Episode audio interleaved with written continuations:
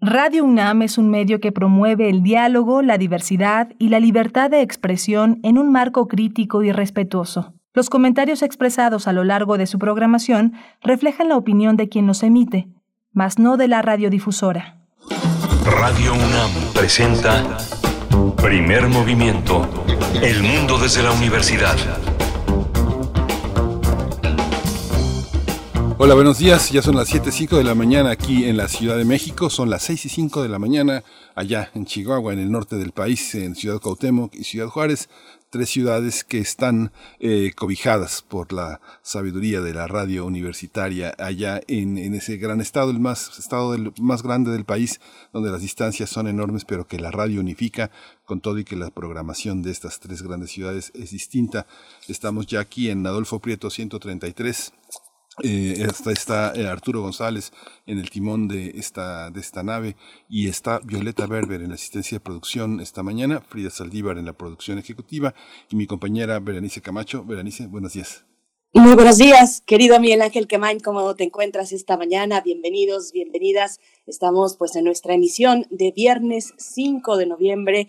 Remember, remember, dice por ahí el adagio. Pues estamos ya listos para iniciar nuestra emisión de esta mañana. Yo con la garganta un poco lastimada, me eh, eh, ha surtido efecto el cambio de temperatura en estas fechas para mi garganta, pero bueno, con, mucha emoción de estar con ustedes, con muy buen ánimo.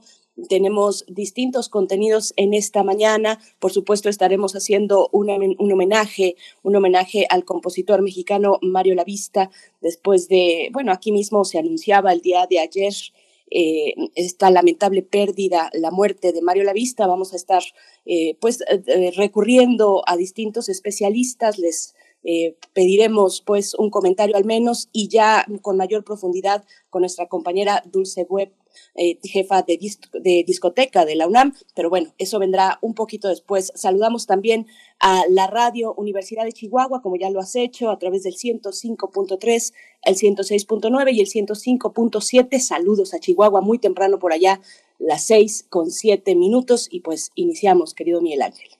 Sí, vamos a tener eh, la presencia de la OFUNAM en la temporada de otoño 2021. Vamos a conversarlo con su director, José Wolfer, el director general de Música UNAM. Es una temporada muy, muy interesante tiene eh, 12 fechas eh, muy importantes, muy ricas, de una gran complejidad, y bueno, ese va a ser posible observarlas a través de TV UNAM, todos los conciertos sábado y domingo, y también de manera presencial. Eh, hay un aforo limitado en esta temporada de otoño 2021 a un 30%, pero bueno, no está para poder disfrutar a este gran conjunto, a este gran ejemplo de músicos universitarios y celebrar esta posibilidad de tener una vez más con nosotros los conciertos de la Orquesta Filarmónica de la UNAM de manera presencial. Vamos a tener también, como cada viernes, nuestro radioteatro. Mi nuevo hogar es el título de la propuesta de esta mañana, eh, de la autoría de Cristian de Ávila. Eh, se encuentra encuentros, Encuentros de Casas Encantadas para Niños, editorial Selector 1998, una publicación mexicana.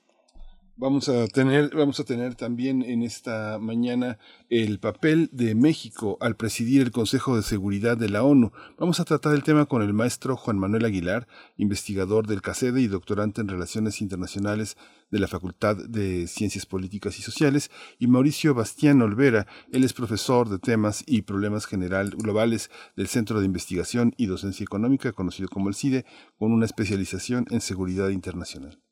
Y lo, ya, lo que ya adelantábamos, reflexiones en torno a Mario Lavista, eh, vamos a estar con Dulce Wet, nuestra querida colega, compañera, jefa de la discoteca Joaquín, Gutiérrez Heras de Radio UNAM, es productora y conductora de Testimonio de Oídas aquí en Radio UNAM, así es que haremos una reflexión en torno a, la obra, a la obra, el legado que deja Mario Lavista, un legado fundamental en la música de concierto en México. Vamos a tener hoy también la poesía en la voz de Berenice Camacho. Sí, me da la voz para ese momento, pero les prometo que estoy haciendo el esfuerzo. Y también nuestra mesa del día, la COP26. Vamos a hablar al respecto con la doctora Aleida Azamar Alonso, coordinadora de la maestría en Sociedades Sustentables de la Universidad Autónoma Metropolitana. Es presidenta de la Sociedad Mesoamericana y del Caribe de Economía Ecológica. Igualmente nos acompañará para este extenso tema, para este diverso tema, el doctor Carlos Gay García, investigador del Instituto, del Instituto de Ciencias de la Atmósfera y Cambio Climático de la UNAM, la ICAC, y doctor también en astrogeofísica por la Universidad de Colorado, la COP26 en la mesa del día. Hoy viernes vamos a cerrar también con música, pero esta es, eh, se trata de un curso, un curso que Bruno Bartra y Teo Hernández están eh, preparando, que ya prepararon, Mozart, la emancipación fallida, lo van a impartir eh, Bruno Bartra y Teo Hernández, vamos a hablar con Bruno, él es sociólogo, etnomusicólogo, periodista especializado en música y cultura y productor, DJ y productor en la Sonora Balcanera. Y nosotros les invitamos, como cada viernes, a que nos envíen sus complacencias musicales para esta mañana. Están nuestras redes sociales esperando sus complacencias y también sus comentarios. Arroba P estamos así en Twitter. Y primer Movimiento UNAM. Vamos en este momento con nuestra información sobre COVID-19. COVID-19. Ante la pandemia, sigamos informados. Radio UNAM. La Secretaría de Salud informó que en las últimas 24 horas se registraron 244 nuevos decesos, por lo que el número de fallecimientos por la enfermedad de la COVID-19 aumentó a 289.131. De acuerdo con el informe técnico que ofrecieron ayer las autoridades sanitarias, en este mismo periodo se registraron 3.763 nuevos contagios, por lo que los casos confirmados acumulados aumentaron a 3.818.216, mientras que las dosis de las diferentes vacunas aplicadas contra la COVID-19 ya suman 126.522.110. Los casos activos estimados en todo el país por la Secretaría de Salud son 23.271. Y en información internacional, la Organización Mundial de la Salud alertó que el ritmo actual de transmisión de coronavirus en Europa es muy preocupante y podría provocar medio millón de muertes adicionales de aquí a febrero. Hans Klug, director regional de la OMS, dijo que nos encontramos en otro punto crítico de rebrote de la pandemia. Europa está de nuevo en el epicentro de la pandemia donde estábamos hace un año. En, el Buen Fin 2021, que se realizará del 10 al 16 de noviembre, hay que ser cuidadosos y comprar lo que realmente se necesita para evitar comenzar el siguiente año con problemas económicos. Esto lo recomendó César Armando Salazar López. Él es investigador del Instituto de Investigaciones Económicas de la UNAM. Así lo dijo durante la conferencia El Buen Fin, tiempo de darnos un gustito o ahorrar para lo que viene. El experto dijo que en momentos de incertidumbre económica, el consumidor debe tener claro que si va a comprar algún producto, lo haga mm, porque realmente lo necesita y tendrá el, dinero suficiente para pagarlo si lo adquiere a crédito. Si es posible esperar, hay que hacerlo, sugirió de esta manera el experto.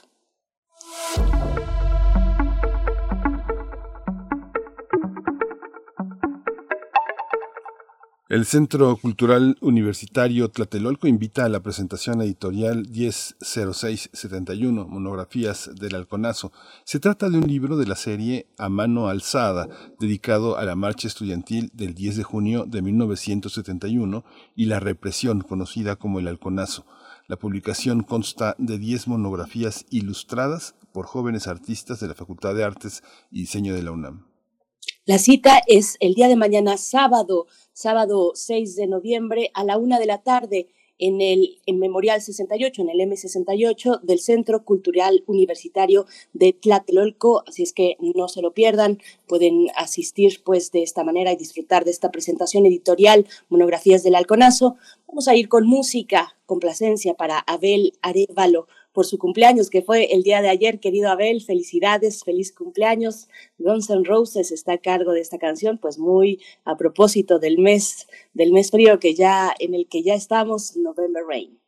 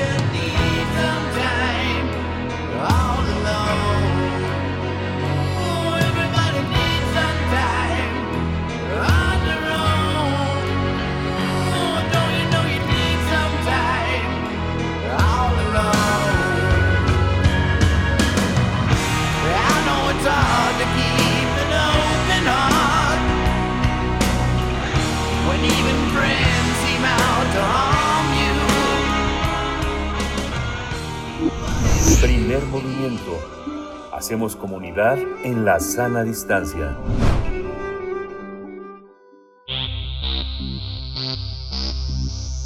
De festivales, ferias y más. Recomendaciones culturales. Tras la emergencia sanitaria por COVID-19, después de año y medio, la Orquesta Filarmónica de la UNAM, la FUNAM, reinició el pasado 30 de octubre sus conciertos con público en la sala Nezahualcóyotl. Los conciertos con público de la temporada otoño 2021 se llevarán a cabo los días sábado a las 8 de la noche y los domingos también al mediodía hasta el 5 de diciembre. El programa completo de esta temporada virtual de otoño que se transmitirá en vivo desde la sala Nezahualcóyotl se puede consultar en la página música.unam.mx. Los conciertos incluyen dentro de su programación obras de Mahler, Stravinsky, Prokofiev, Shostakovich y Copland, mientras que Haydn y Mozart tendrán una presencia significativa, pero el repertorio es amplio porque incluye música mexicana del siglo XX y contemporánea. Algunos directores huéspedes invitados son Iván López Reynoso, Luis Manuel Sánchez y el francés Guitan Cucha, el cubano también Iván del Prado, que residen en México. Este día vamos a conversar sobre la temporada otoño 2021 de la OFUNAM y nos acompaña ya a través de la línea José Wolfer, director general de Música UNAM. José Wolfer, bienvenido a Primer Movimiento, muy buenos días. ¿Qué tal, Berenice Miguel Ángel? Un gusto estar con ustedes. Buenos días. Gracias, José. Pues vamos a empezar como eh, eh, el marco general. Son eh, 12 conciertos importantes, 12 fechas, un programa muy rico. ¿Podrías un poco contarnos cómo está configurado el programa? ¿Qué es lo que se va a oír? ¿En qué consiste esa gran diversidad? ¿Cómo no, Miguel Ángel? Pues de entrada, un, un, punto importante a tomar en cuenta es que estamos operando bajo condiciones sanitarias como todo mundo. Y esto se traduce en una limitante muy concreta que es el número de músicos que podemos convocar para cada concierto. Entonces, esto de entrada ya nos, nos condujo por una, una cierta vía porque no podíamos disponer de la orquesta eh, completa como hubiera sucedido en épocas normales. De ahí, por ejemplo, eh, la presencia eh, pues más notable que, que, digamos en otras temporadas, pero creo que muy saludable también desde un aspecto musical de la época clásica, ¿no? De Haydn y de, Mozart, por ejemplo. Eh, tuvimos el fin de semana pasado, que fue nuestro primer concierto con público, un concierto memorial por aquellas personas que fallecieron durante esta pandemia, donde tuvimos música de Shostakovich, por ejemplo, e inauguramos el concierto y de hecho inauguramos la vuelta del público con una pieza de Ana Lara, de la compositora mexicana que se llama Canticum Sacrum, que me pareció que era una, digamos, un momento musical muy apropiado para este contexto de, de remembranza y de duelo. Es una pieza que escribió Ana originalmente para un coro, es una misa, un tratamiento de la misa de una manera contemporánea, y después decidió escribirlo para orquesta de cuerdas, ¿no? Entonces se prestaba especialmente bien a nuestros propósitos y cerramos el concierto la semana pasada en la primavera en los Apalaches de, eh, de Copland, ¿no? Tenemos ahora, para este fin de semana, por ejemplo, una, es una de estas cosas que son netamente resultado de la pandemia, que es la, la primera de Mahler en versión de cámara. Eh, esto puede sonar bastante extraño. Eh, ayer estuve en el ensayo escuchando como como suena esta versión de Klaus Simon, que es un arreglo más o menos contemporáneo, actual, de esta sinfonía, está por supuesto en la esencia de la sinfonía, pero no está la masa, no está el peso orquestal el que estamos tan acostumbrados. Entonces les comento esto, eh, Miguel Ángel dice porque es pues lo que nos ha eh, encaminado, digamos, a, a, seleccionar estas obras. Eh, no, no quisiera dejar de comentar que tendremos un concierto dentro del marco de este proyecto universitario que es México 500, donde estamos aprovechando esta, esta coyuntura para este aniversario, para hacer una, un repaso de momentos importantes del legado musical mexicano.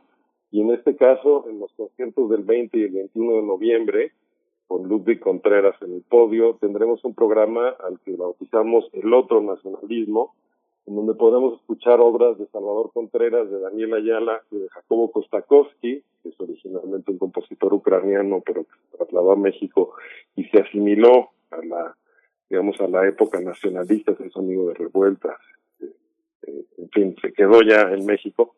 y esto nos va a ofrecer una oportunidad de, escuchar pues otra faceta de lo que fue la, la, creación en ese periodo, ¿no? Esto por darles pues algunas de las de las ideas que están detrás de la programación para esta temporada. Así es, José Wolfer. Bueno, esta parte del repertorio mexicano también nos abre la uh, oportunidad no es que sea necesario tener un pretexto, por supuesto, pero para pedirte una reflexión acerca del legado de Mario Lavista, eh, cuéntanos un poco, bueno, de, eh, en este contexto del repertorio y de la música mexicana contemporánea también. Por supuesto, Berenice, eh, pues es una, una noticia que, que sin duda nos, nos entristece la partida de, de Mario. Eh, Mario creo que fue para quienes que nos, nos hemos formado la música en los últimos años, pues una presencia constante, una referencia importante, todas esas figuras que uno siempre siente que van a estar ahí, que de pronto el hecho de que falten, pues, ay, cuesta trabajo. Sí. Claro. Sí, tenemos, tenemos pensado también programar su música para, para inicios del año que entra, ya lo estaremos anunciando en su momento. Creo que Mario Lavista fue una de las de las referencias más importantes en nuestro entorno musical.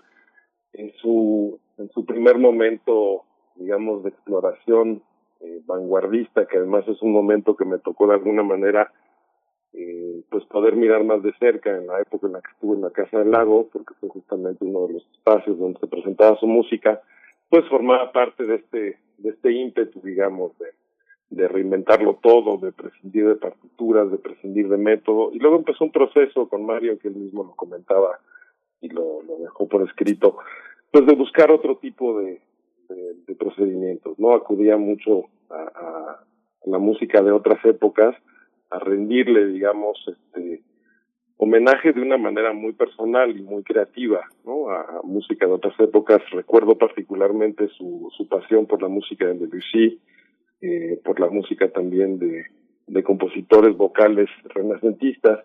Entonces empezó otra época creativa con la, con la obra de Mario. Eh, vino todo este, este momento de renacimiento instrumental, de las nuevas técnicas instrumentales que quedaron tan, tan plasmadas en su música, por ejemplo, para alientos, de obras que le escribió a Marilena Ariste, a, a Leonora Saavedra en esa, en esa época. Y, en fin, creo que el propio recorrido eh, musical creativo de Mario nos ofrece pues un, un, un cuaderno de viaje, como lo llamaba él, muy nutrido, muy muy variado y al que le estaremos, por supuesto, este, eh, dando un espacio en nuestra programación, Berenice. Hay una, hay una, este, José, hay eh, en la, en las directores invitados que prácticamente por una cuestión, me imagino, también de la realidad sanitaria que tenemos, eh, residen en, en México. ¿Cómo, quiénes son? Eh, ¿Cómo, eh, cómo son recibidos por una, por una orquesta compleja que tiene un gran repertorio y que tiene eh, eh, bajo otras batutas las interpretaciones que pues que vamos ahora a escuchar editadas pero que forman parte también de la experiencia de la orquesta. La, las reciben estas batutas invitadas Miguel Ángel con, con mucho entusiasmo te diría yo y creo que lo que ha sido muy patente en estos en estas primeras semanas de vuelta porque volvimos hace ya desde principios de octubre. No pudimos abrir puertas al público hasta este pasado fin de semana, pero ya habíamos tenido tres conciertos anteriores. El primero de ellos en un formato de cámara con un cuarteto integrado por los propios músicos de la orquesta, pero ya a partir del segundo con directores de huéspedes. De hecho, Iván López Reynoso fue el, el primero en retomar el trabajo. Y yo creo que con, con mucho entusiasmo, con mucha, con mucha disposición, estamos acudiendo obviamente por las cuestiones sanitarias a, gente local. Pensamos y diseñamos y cerramos esta temporada en un momento pues un poco distinto al actual. No estábamos en semáforo verde, ni siquiera estábamos en semáforo amarillo en ese momento, pero estábamos ya haciendo los planes para, para poder retomar la actividad orquestal en cuanto fuera posible y por eso mismo consideramos a directores que fueran mexicanos o que estuvieran residentes en México, ¿no? Para no no tener que contar con viajes internacionales que se veían complicados en ese momento. Y acudimos también a gente que tiene ya una experiencia con la orquesta, eh, algunos bastante más reciente y bastante más intensa, como es el caso, por ejemplo, del propio López Reynoso. En otros casos, gente que ha estado en determinados momentos, pero que ha pasado un cierto tiempo desde su última presentación y que eh, nos parecía importante que pudieran volver con nosotros, como el caso de José Luis Castillo. Eh, este fue más o menos eh, la lógica, el Ángel, detrás de estas invitaciones a los directores huéspedes. José Wolfer, bueno, ya entonces el fin de semana pasado recibieron al público presencial. Cuéntanos un poco de esta experiencia después de meses y meses, eh, pues de tener clausurada esta posibilidad, tener al público ahí presente, cómo les fue, eh, qué, qué ajustes se hacen necesarios, eh, que nos deja ver también de los desafíos de organización y de logística y destacando, por supuesto, el esfuerzo en equipo. Completamente, eh, nada de esto es posible si no, si no es un trabajo en equipo que además involucra a muchas áreas. Eh, por compartirles brevemente un, digamos, un apunte eh, para que la sala en esa funcione como estamos acostumbrados a que lo haga, pues requiere la intervención de muchas áreas distintas. Nosotros nos encargamos de la parte musical, de la parte que tiene que ver con la orquesta, pero hay una coordinación de recintos del Centro Cultural Universitario que tiene a su cargo la sala, que tiene que llevar a cabo toda una serie de, de acciones y previsiones para que esto suceda, la apertura de la taquilla, en fin, no, no los entretengo con esto, pero hay todo un operativo detrás que luego no es muy evidente, pero sin él no llegamos a puerto, ¿no? Esto es fundamental contar con todas estas partes. Fue muy emotiva la vuelta. Eh, creo que lo, lo sentimos todos aquellos, todas aquellas que estuvimos presentes en la sala el sábado pasado, pues como una suerte de, de renacimiento. Eh, eh, resultaba, yo ya había tenido, por supuesto, pues la oportunidad de estar en la sala días anteriores con la orquesta escuchando los ensayos o las transmisiones.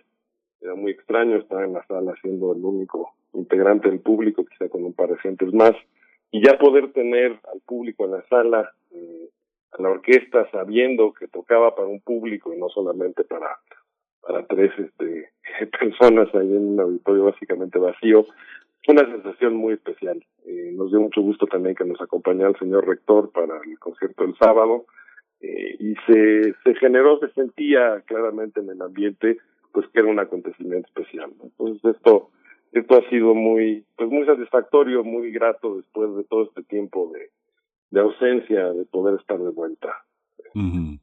En, la, en los espacios eh, alemanes, eh, vieneses, eh, en los espacios ingleses también hay una, hay todo un área, todo un área para poder editar las, las obras de los grandes compositores y, por decirlo así, adelgazarlas para ciertos públicos escolares, eh, juveniles, adolescentes, pero eh, esa tradición la, la, tenemos en México, esa itinerancia pasa con el Global Theatre en, Inglaterra, que se hacen obras muy eh, pobladas de personajes shakespearianos para públicos de jóvenes que necesitan una, una eh, dulcificación, una edición de Shakespeare para poder ser entendido, repetido, ensayado por ellos, adoptado por ellos después. ¿Nosotros tenemos esa tradición en México, José?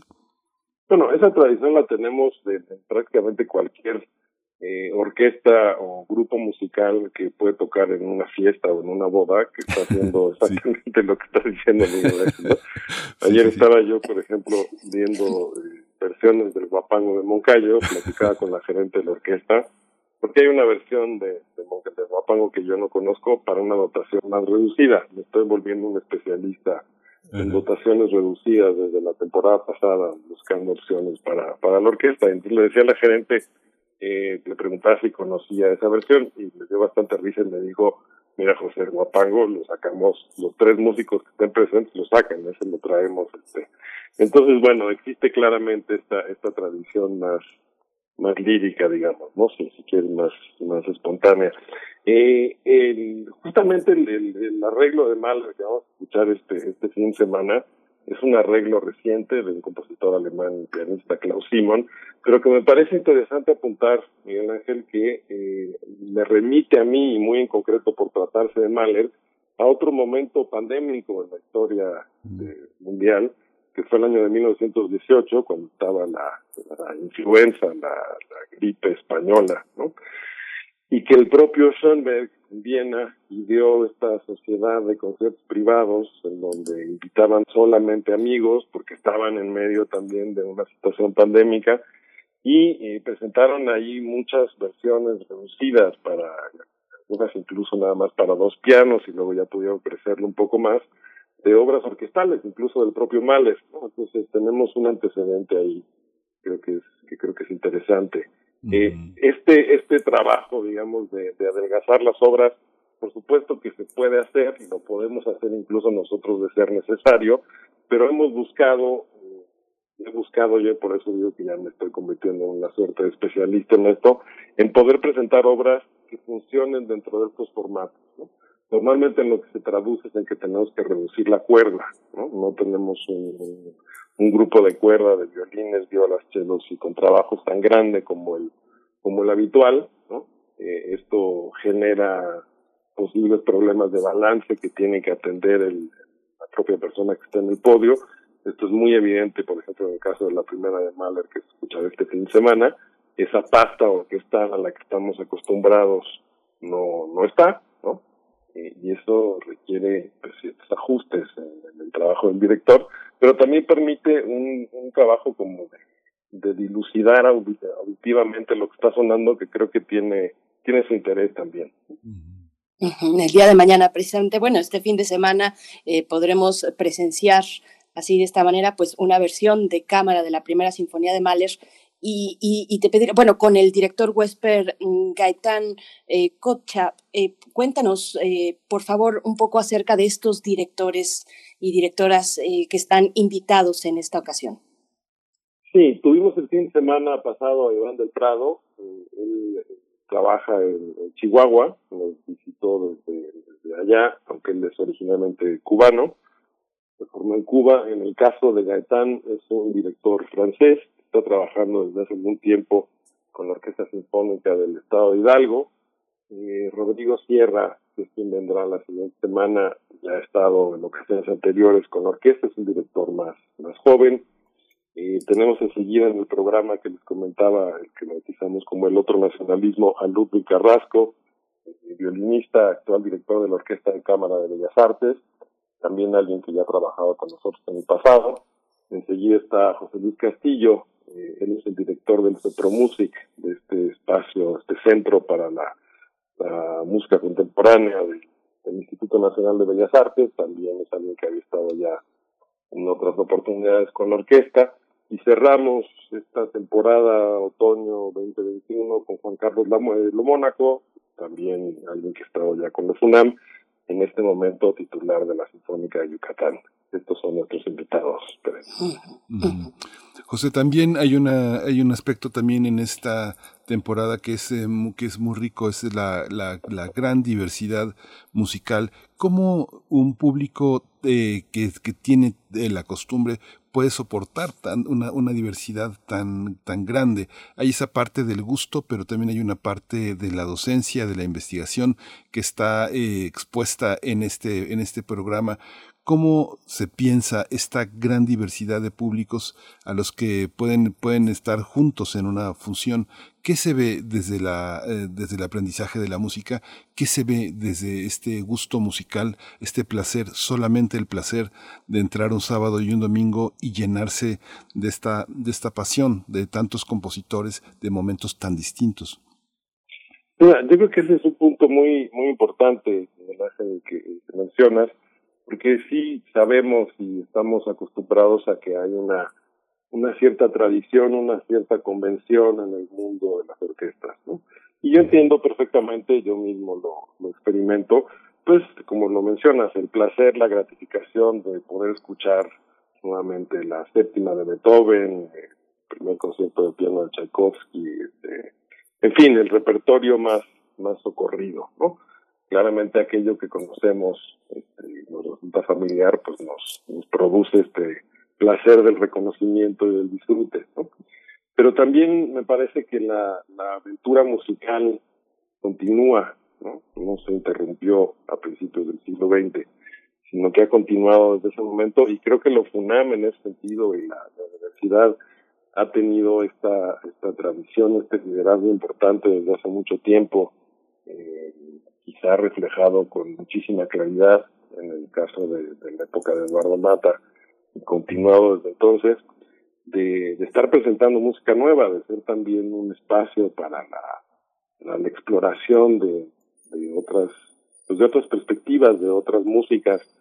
Eh, no olvidemos, por ejemplo, que quizá la obra musical mexicana más conocida en el mundo en este momento, es el danzón número dos de Arturo Márquez, con disculpas para Moncayo y su guapango, eh, pues fue una comisión de los FUNAM, ¿no?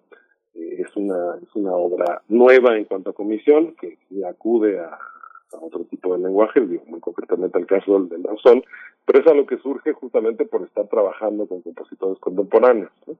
Y esto me parece que es algo importante, que es algo también que, yo le extiendo esta, esta invitación al público para que nos acompañe en, este, estos viajes de descubrimiento. Así como podemos detenernos en obras tan consagradas y en el repertorio como esta primera de Maldes, esta versión particular, y que también nos acompañen a descubrir, por ejemplo, la música de Kostakovsky, a quien mencionaba hace un rato.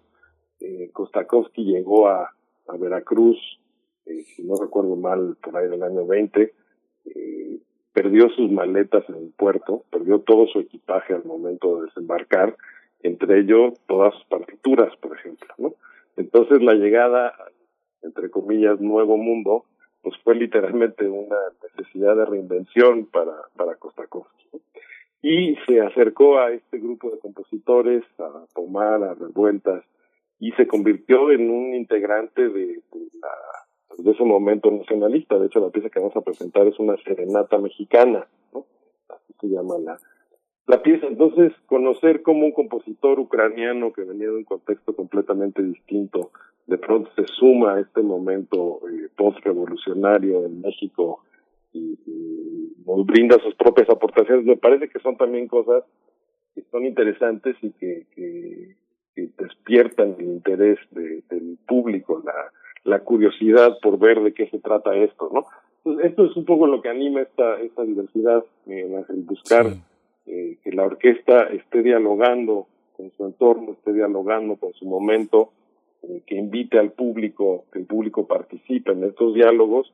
Estos diálogos eh, no, no dejan de lado, digamos, los referentes del pasado, la, la, sangre que corre por las venas de una orquesta, pues tiene mucho que ver con ese repertorio de siglos pasados, pero me parece que también debe de tener un espacio muy importante la, la música más actual y músicas no tan no tan conocidas quizá obras como estas que menciono de, de Kostakovsky, de Contreras Ayala, que no son contemporáneas, tienen ya muchas décadas de haber sido escritas, pero que no se conocen. Dialogar también en tiempos de pandemia. Eh, José Wolfer, te pregunto, pues a lo largo de estos meses de pandemia, el mundo entero, pero también las expresiones culturales, pues fueron encontrando y edificando sus propios caminos para seguir adelante. Eh, ¿Qué pasó con el caso de la música de concierto en términos de los ensayos, incluso de la composición musical, de las motivaciones? Eh, ¿Hay cambios acaso que llegaron para quedarse? ¿Cómo, cómo ves? Eh, yo creo que el cambio muy significativo que llegó para quedarse, Berenice, es la, plena conciencia que tenemos en este momento de cómo las redes sociales nos pueden vincular con otros públicos. En nuestro caso concreto de Música UNAM, como les digo ya los integrantes del equipo, nos convertimos en un canal de televisión musical durante un año y medio, que fue un proceso de reinvención bastante particular, pero procuramos mantener la actividad y la oferta que se puede consultar justamente en nuestro sitio, ya lo mencionaba Miguel Ángel, www.musica.unam.mx pues toda esta diversidad de, actividad que procuramos compartir eh, y reflejar a lo largo de los meses. Yo creo que se quedó muy claramente esta, esta enseñanza que quizá en el ámbito de la música de concierto, digamos, o de la música clásica, no la teníamos tan presente, eh, de que acudir a las redes y a esta discusión, pues nos, nos puede enlazar con públicos potencialmente muy amplios, muy distintos a los que estamos habituados, ¿no? Esto por un lado, y la otra reflexión que me permitiría compartir, y esto es algo que, yo creo que se ha hablado más o menos en, distintos foros, yo mismo lo he comentado con, algunos colegas, pues es el poder muy particular que ha tenido la música durante estos, estos meses. Eh, la música se convirtió en una, digo, podría ser desde una excusa para ponerse de acuerdo con un par de amigos y ver una premiera en Facebook, por decir algo, que es lo que sucedía, no sé si les pasó a ustedes, ¿no? Este, vamos a escuchar el concierto de tal cual que es mañana a las ocho y está cada quien sentado en su casa, pero conectado con, algún amigo y bueno, genera otro tipo de comunidad, digamos, ¿no? Sí. Eh, y el poder creo que pues muy patente que tiene la música para para acompañarnos para para ofrecer eh, pues un remanso eh, un espacio de descanso de reflexión en medio de circunstancias que pueden ser muy exigentes como lo han sido los últimos meses. Creo que ese poder eh, digamos de, de pues de sosiego de, de ofrecer ese espacio de descanso de la música fue muy pues muy importante lo fue lo fue para mí lo fue para para mucha gente con lo que estoy con la que he estado hablando de estos temas y lo que buscamos desde nuestro nuestro canal de música en internet como comentaba hace un momento pues todo poder, poder seguir ofreciendo estas experiencias a nuestros públicos ¿no? y hacerlo volviendo un poco al tema anterior hacerlo con una diversidad de propuestas así como tuvimos la oportunidad de revisar algunas grabaciones de archivo de la FUNAM, de la OJUEM, de la Academia de Música Antigua, generamos también proyectos nuevos con, con integrantes, con pequeñas agrupaciones derivadas de estos grupos artísticos, pero también, por mencionar un ejemplo, tuvimos una larga serie que de hecho continúa todavía hasta fines de este año, eh, de laboratorios sonoros que les llamamos, que era una invitación a creadoras y creadores contemporáneos a dejarnos entrar en su taller creativo y esto se tradujo pues en ver instrumentos nuevos, este, trabajo eh, con cintas, música electroacústica, recitales en azoteas, en fin. Y otra serie que, ha sido muy gratificante para nosotros fue Transfrontera, que fue una, bueno, y de hecho también continúa, estamos ahorita con Transfrontera Argentina. Transfrontera es una iniciativa que generamos en donde cada cierto tiempo nos trasladamos a un país distinto, hemos pasado ya por Colombia, por este, más, que un país, es una ciudad, eh, por Bogotá, Nueva York, eh, Londres, en donde en un estudio emblemático de esa de esa ciudad, en el caso de Londres fue directamente en Abbey Road, por ejemplo, eh, le pedimos a un curador que esté en contacto con la escena local que nos ofrezca una selección de la actividad musical de esa de esa ciudad se llama Transfrontera porque justamente busca transitar entre géneros. Tenemos desde eh, gente que ha retomado propuestas de música folclórica, jazz, música experimental, eh, punk, en fin, ha sido sumamente variado y nos ha permitido pues ofrecerle durante estos meses a nuestros públicos en redes pues una mirada hacia, hacia otros lugares y hacia lo que está pasando eh, pues en otras escenas musicales. Sí.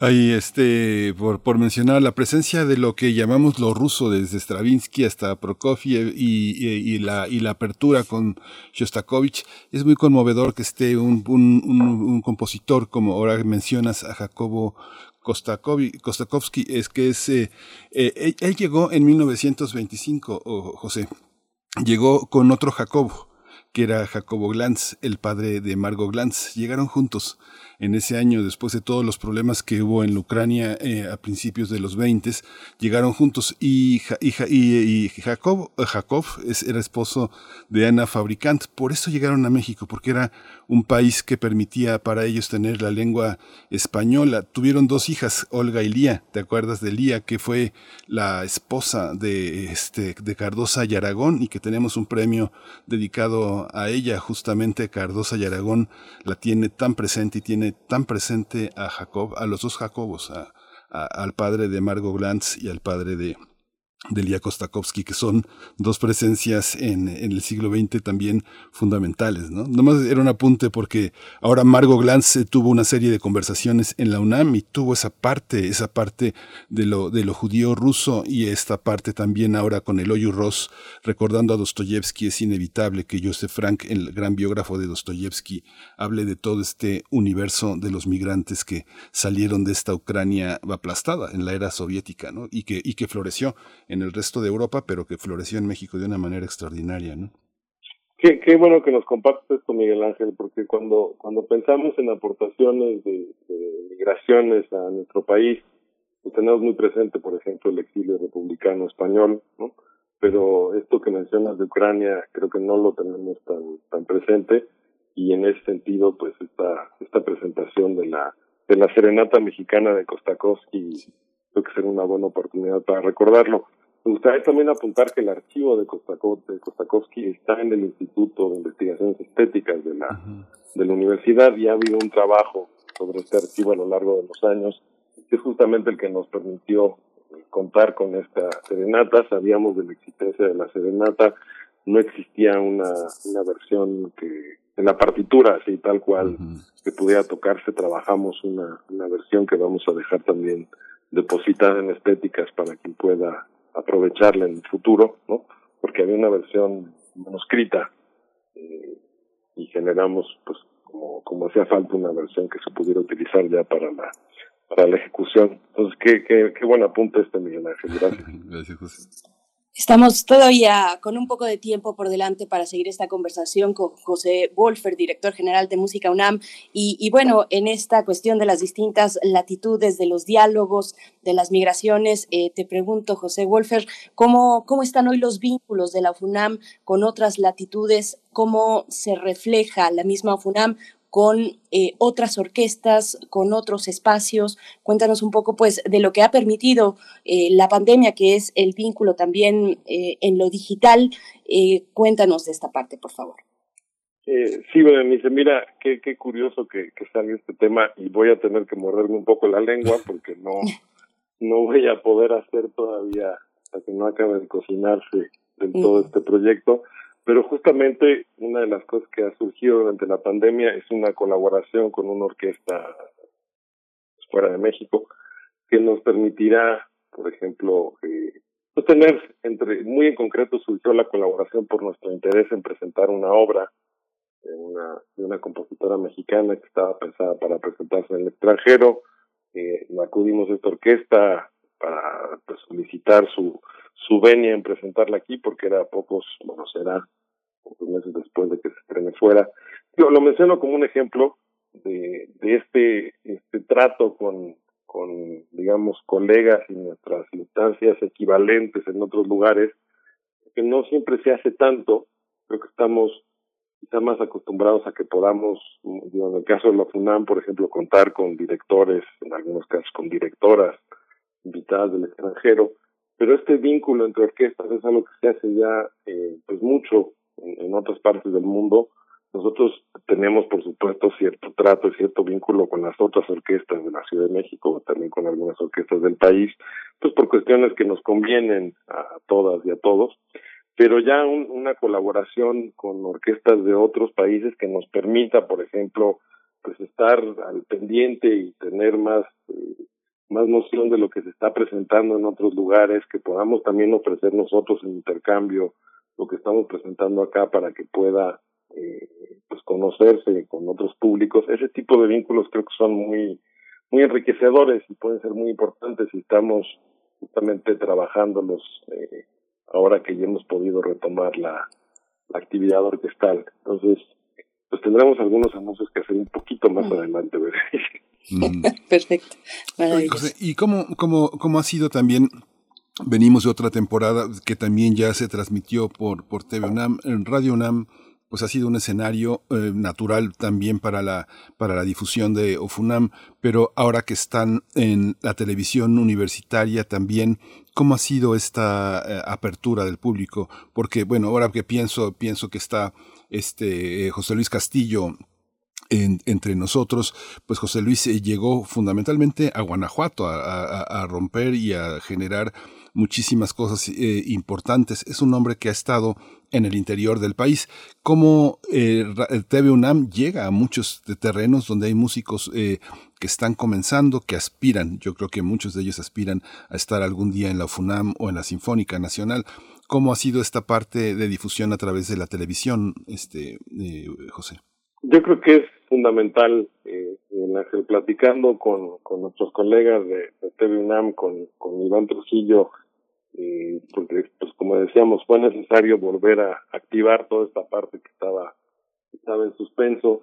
Eh, una cosa que nos decían eh, es la pues la aceptación que tienen ya estas transmisiones de los domingos no que son ya un un momento esperado por parte del público televisivo creo que esto que mencionas también de que pueda ser una una un punto de encuentro digamos, con, con la música para gente en el interior del país es muy importante.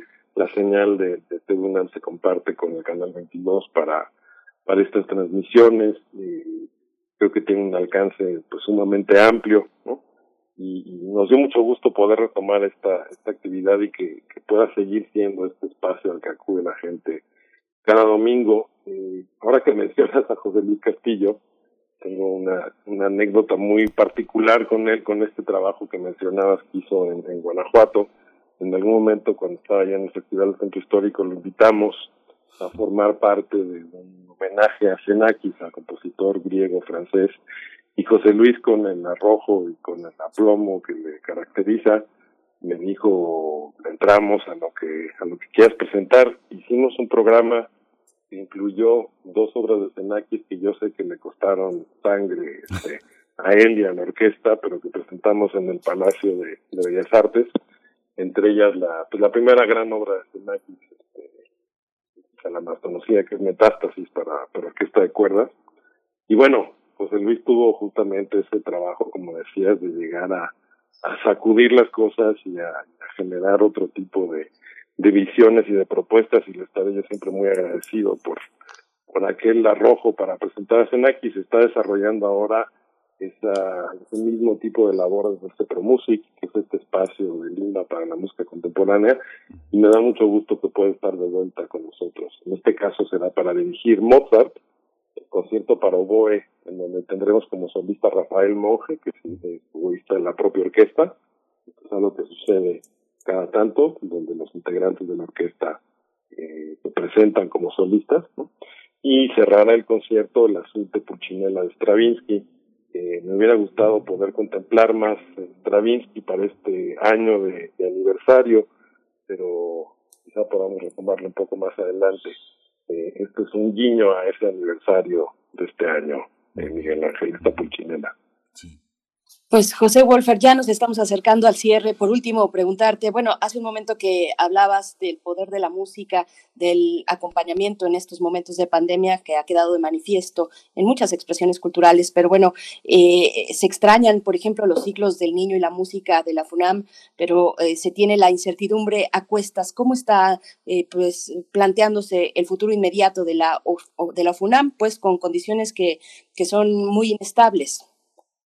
Pues sí, esto es algo a lo, a lo que lamentablemente nos hemos tenido que acostumbrar hasta donde ha sido posible venirse los últimos meses, el último año y medio de vivir en este estado permanente de, de incertidumbre. No podemos, sin embargo, detener los planes. Tenemos ya eh, pues contemplado lo que va a suceder eh, ahora el año siguiente. Esto, por ejemplo, que mencionas de los ciclos del niño y la música, sí espero que podamos retomarlo en la segunda temporada de de los UNAM, la que corre de abril a junio, así lo estamos contemplando. Eh, cruzamos los dedos de que no tengamos una, una cuarta ola ahora en diciembre que nos obligue a retroceder a partir de enero, porque esto implicaría pues, tener que modificar muy sustancialmente los planes que hemos hecho, aunque también hemos tratado de prever una eventualidad de este tipo. Eh, entonces, pues sí, nos estás tu pregunta nos lleva pues al corazón del, de la situación en la que hemos estado viviendo este tiempo, que es continuar con lo que tenemos la encomienda de hacer, pero al mismo tiempo pues tratar de prever hasta donde sea posible eh, las distintas eventualidades y, pues no obstante ello seguir ofreciendo esta experiencia musical. Nosotros tenemos, eh, los anunciaremos bastante pronto ya, tenemos ya los planes para la temporada, la primera temporada del, año que entra, la que va de enero a abril. Vamos a anunciarla en pronta, en próxima fecha y esperemos que pueda ocurrir tal y como la hemos diseñado y después pues seguiremos con el resto de la actividad. Pues José Wolfer, muchísimas gracias por tu presencia. Es muy emocionante escucharte y ver el programa. Así que bueno, ahí vamos a estar, ahí vamos, ahí vamos a estar presentes. José Wolfer, director general de música UNAM, eh, gracias por esta mañana. Gracias a ustedes, gracias Berenice, gracias Miguel Ángel, un gusto estar con ustedes en primer movimiento, en poder platicar con el auditorio de Radio UNAM. Que tengan muy buen día y pues las esperamos y los esperamos la sala. Como cierre, si me permiten un último comentario, estamos en condiciones eh, pues muy particulares por esta situación pandémica con un aforo al 30%, eh, es decir, la, la cantidad de localidades disponibles es bastante menor a la habitual, con las medidas que ya conocemos todo el mundo, eh, tapabocas obligatorios durante todo el tiempo de permanencia. Toda esta información para quien nos acompañe en la sala está disponible en una guía para el público que está en nuestras redes, en nuestra web, ahí la pueden consultar y esperamos verlos eh, muy pronto, Berenice y Miguel Ángel. Muchas gracias. Gracias. Gracias, hasta pronto. José Wolfer, música.unam.mx, las coordenadas para tener mayor información. Vamos a ir rápidamente a nuestro radioteatro de esta mañana, Mi Nuevo Hogar, de Cristian de Ávila.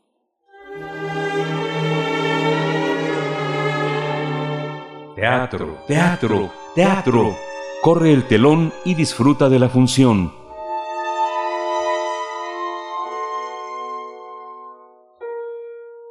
Donde vivía antes había mucha agua y era tan tranquilo.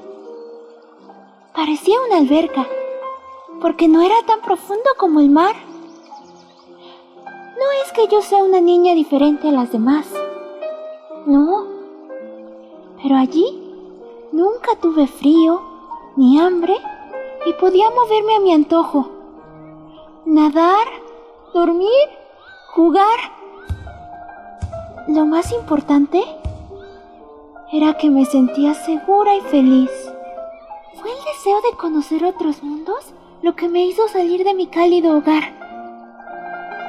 Pero ahora estoy atemorizada de estar en este lugar.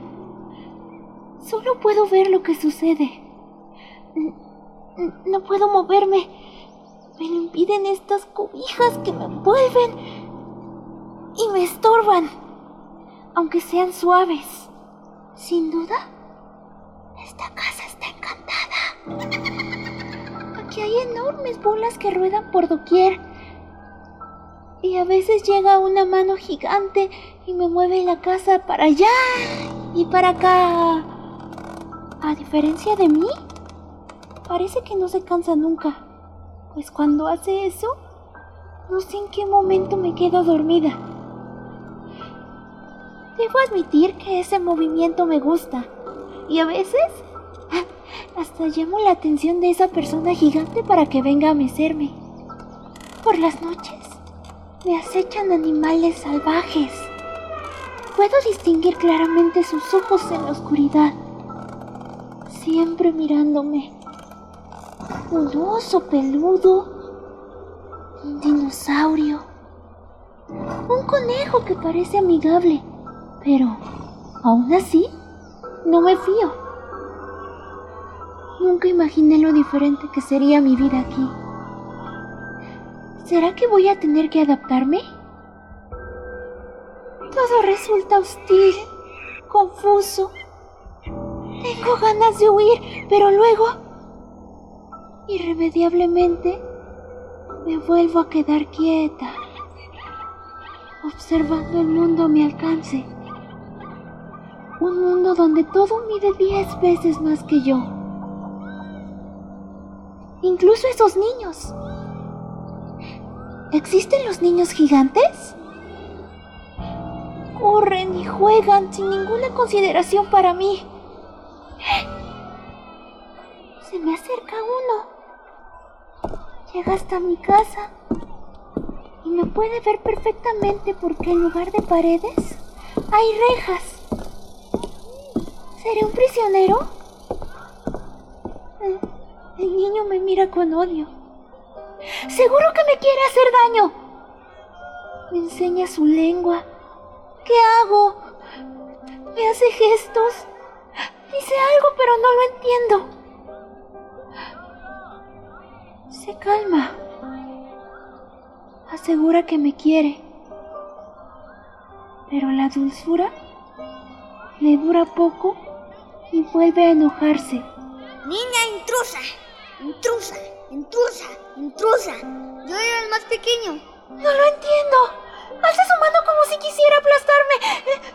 Debo hacer algo. ¿Qué le haces a la niña, hijo?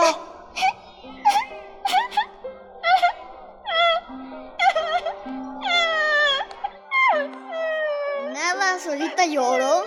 ¡Mentiroso! Tú me asustaste. Pero ahorita no puedo acusarte. Ella me abraza. Qué cálida es. Como si estuviera en mi antigua casa. Ya nada me asusta. Cuando tenga que salir de aquí, sé que me encontraré con un mundo más agresivo y hostil. Pero a su lado, ya no tendré miedo nunca más.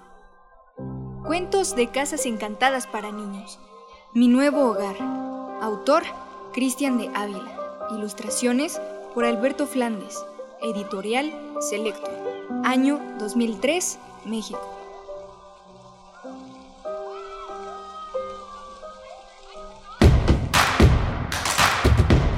Síguenos en redes sociales. Encuéntranos en Facebook como Primer Movimiento y en Twitter como arroba PMovimiento. Hagamos comunidad.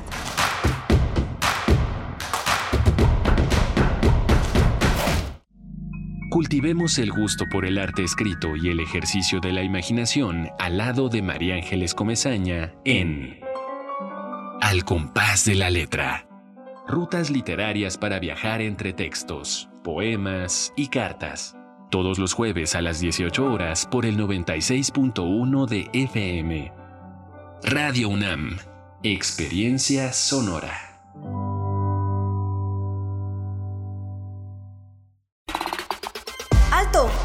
Esto te interesa. ¿Ya te enteraste que durante todo noviembre podemos dar nuestra opinión sobre el cuidado del planeta, nuestros derechos y nuestro bienestar? Sí, el INE nos invita a participar en la consulta infantil y juvenil 2021. Por primera vez, de forma digital. O en las casillas instaladas. Ingresa hoy mismo a consultainfantilyjuvenil.ine.mx. Punto alerta en todo noviembre. Participa y moldea tu futuro. INE. China, chuto, perico, piedra, hielos, chochos. ¿Qué vas a querer? No importa qué droga química te metas. De todas formas te destruyes. La sangre de las drogas químicas nos mancha a todos. Mejor métete esto en la cabeza. Si te drogas, te dañas. Entonces, ¿qué vas a querer? Si necesitas ayuda, llama a la línea de la vida. 800-911-2000. Para vivir feliz, no necesitas meterte nada. Creemos en un mundo donde se escucha toda la música. Toda la música. Donde el conocimiento esté abierto al mundo. Donde se ame de todas las formas. Ese mundo es posible y vamos a pelear por él. Resistencia modulada. De lunes a viernes, de las 20 a las 23 horas, por el 96.1 de FM, Radio UNAM. Experiencia sonora. En la vida cotidiana se reflejan las problemáticas sociales, con diferentes causas y consecuencias. Pensemos juntas y juntos las posibles soluciones. Vida cotidiana. Análisis de nuestro día a día. Viernes a las 16 horas, después del corte informativo. Si sucede a nuestro alrededor, es importante. Radio UNAM, Experiencia Sonora.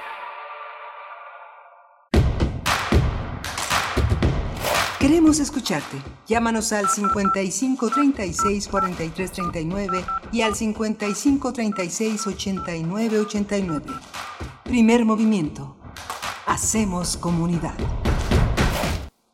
Muy buenos días, bienvenidos, bienvenidas a nuestra segunda hora de transmisión. Hoy es viernes 5 de noviembre Les damos la bienvenida también si nos escuchan a través del 104.3 en Morelia, en la radio Nicolaita, que nos permite pues esta cercanía con la Universidad Michoacana de San Nicolás de Hidalgo de 8 a 9 de la mañana todos los días. Y pues estamos aquí en la dirección, en la producción ejecutiva de Frida Saldívar y Violeta Berber, en la asistencia de producción, Arturo González en la operación de la consola, en los controles técnicos, y Miguel Ángel Quemain del otro lado en el micrófono, en la conducción. Querido Miguel Ángel, ¿cómo estás? Buenos días. Hola, Berenice, buenos días. Buenos días a todos nuestros amigos de la radio Nicolaita que nos escuchamos eh, eh, allá en, la universidad en Morelia, en Michoacán, pero también en las redes, en las redes de internet que permiten que las radios universitarias estemos también vinculadas en un esfuerzo eh, mutuo, en un esfuerzo colectivo por hacer comunidad y por compartir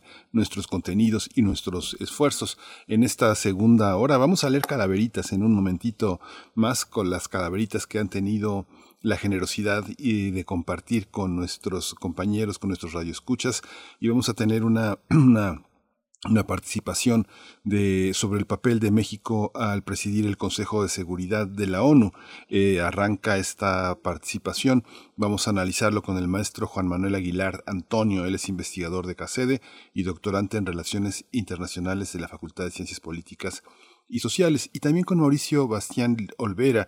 Él es profesor de temas y problemas globales del Centro de Investigación y Docencia Económica, el CIDE. Él se ha especializado en seguridad internacional, así que va a ser una, una mesa, una, una discusión interesante y vamos a tener también reflexiones en torno al fallecimiento, a la obra, al legado de este gran compositor mexicano, Mario Lavista Berenice.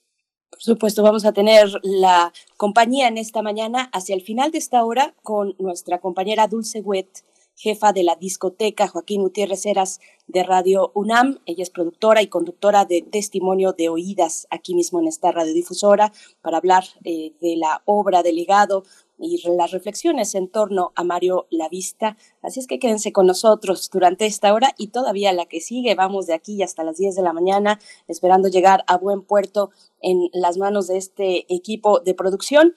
Y pues antes de ir con nuestra nota del día, damos lectura a las calaveritas literarias. Adiós. Acabó como todo acaba. Rocío en la hierba. Calaveritas. Primer movimiento 2021.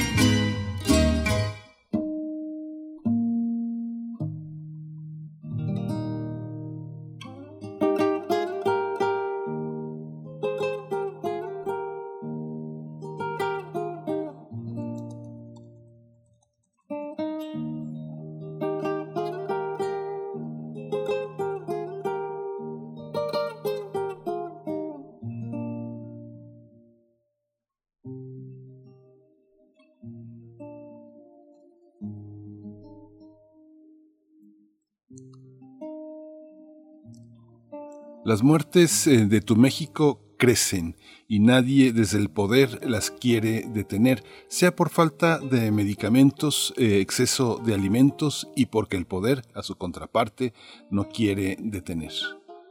En tu primer movimiento se pelean apoyando a uno y a otro poder. Unos le dejan su voluntad a un solo ser que humano no deja de ser. Y dicen que eso es democracia. Es cuando en escuelas y facultades de la UNAM sabemos que la autocracia no es lo mismo que la democracia. Así te compruebo, por entre humanos se matan, el mundo puede desaparecer, el calentamiento agobia, el planeta en donde incluso yo, la parca, sin este planeta estoy condenada a desaparecer con respeto y cariño a científicos, personal de salud y ciudadanos del mundo que mueren por la lucha de poderes ideológicos y económicos, nadie tiene la razón absoluta ni debes tener todo el poder. Es eh, de Arturo Flores, eh, Flechador del Sol. Eh, esta calaverita también es de Aida López eh, Blanco. Ella es alumna, ella es alumna de Mayra, eh, que es una de nuestras radioescuchas más fieles, Mayra Elizondo. Mayra Elizondo nos envía esta, esta calaverita y dice así: Hoy la tesis iniciamos con entusiasmo y emoción. Es muy buena la elección para lograr la conclusión. Muchos temas han pasado sin ninguna solución eh, eh, esos temas elegidos han muerto con razón. La elección de aquellos temas era una cerrazón. Importante debe ser la orientación del profesor. Caminar sin dirección al panteón te llevará. La lectura es sin duda la mejor contribución para lograr un documento con suficiente información. Concluir ese trabajo me permitirá vacacionar sin el pesado lastre de un trabajo sin terminar. La constancia y el trabajo por fin permitirán la parca ya no será feliz porque ahora sí voy a terminar. Así es, Aida López Blanco, que bueno, mientras empieza a terminar su tesis, se come calaveritas de azúcar o de chocolate. Muchas gracias, Aida, eh, por, esta, por esta contribución. Mayra Elizondo, que eh, tiene a su favor la posibilidad de conducir estos destinos que le arrebata por momentos a la parca, Berenice. Así es, querido Miguel Ángel. Bueno, agradecemos a ambos, también a Flechador del Sol, que nos daba, pues eh, nos compartió su composición para esta mañana. Gracias a ambos y a todos los que han participado durante esta semana con sus calaveritas. Pues bueno, ahí está la promesa de darles lectura al aire Vamos, vamos a ir ya con nuestra nota del día y antes también invitarles a que sigan participando en redes sociales, arroba P Movimiento en Twitter, primer Movimiento UNAM en Facebook. Bueno, pues vamos, vamos ahora con nuestra nota del día.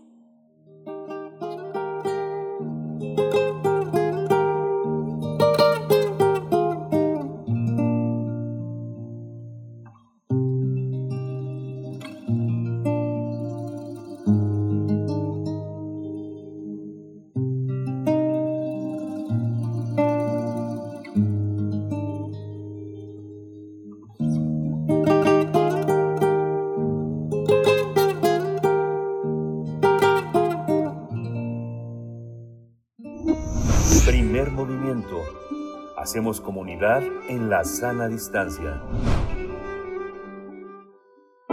Nota del día. México asumió la presidencia del Consejo de Seguridad de la ONU durante este mes que estará representada por el embajador Juan Ramón de la Fuente, ex, ex rector de la UNAM, quien también cuenta con una experiencia diplomática.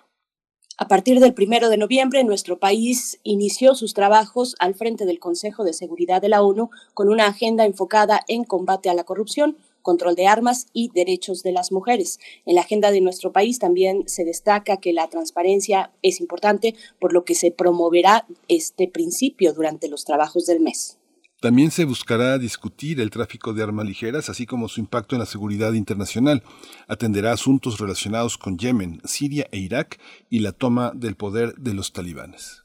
Estos son algunos de los temas que abordará el Consejo, que está conformado por 15 países. Sí, esta, este 9 de noviembre también se espera la participación del presidente Andrés Manuel López Obrador, que reiteradamente ha comentado la elaboración de este discurso que está alistando y que eh, hablará sobre lo que considera el principal problema global, la corrupción que produce desigualdad pues vamos a realizar un análisis esta mañana acerca del papel de México al asumir la presidencia del Consejo de Seguridad de Naciones Unidas.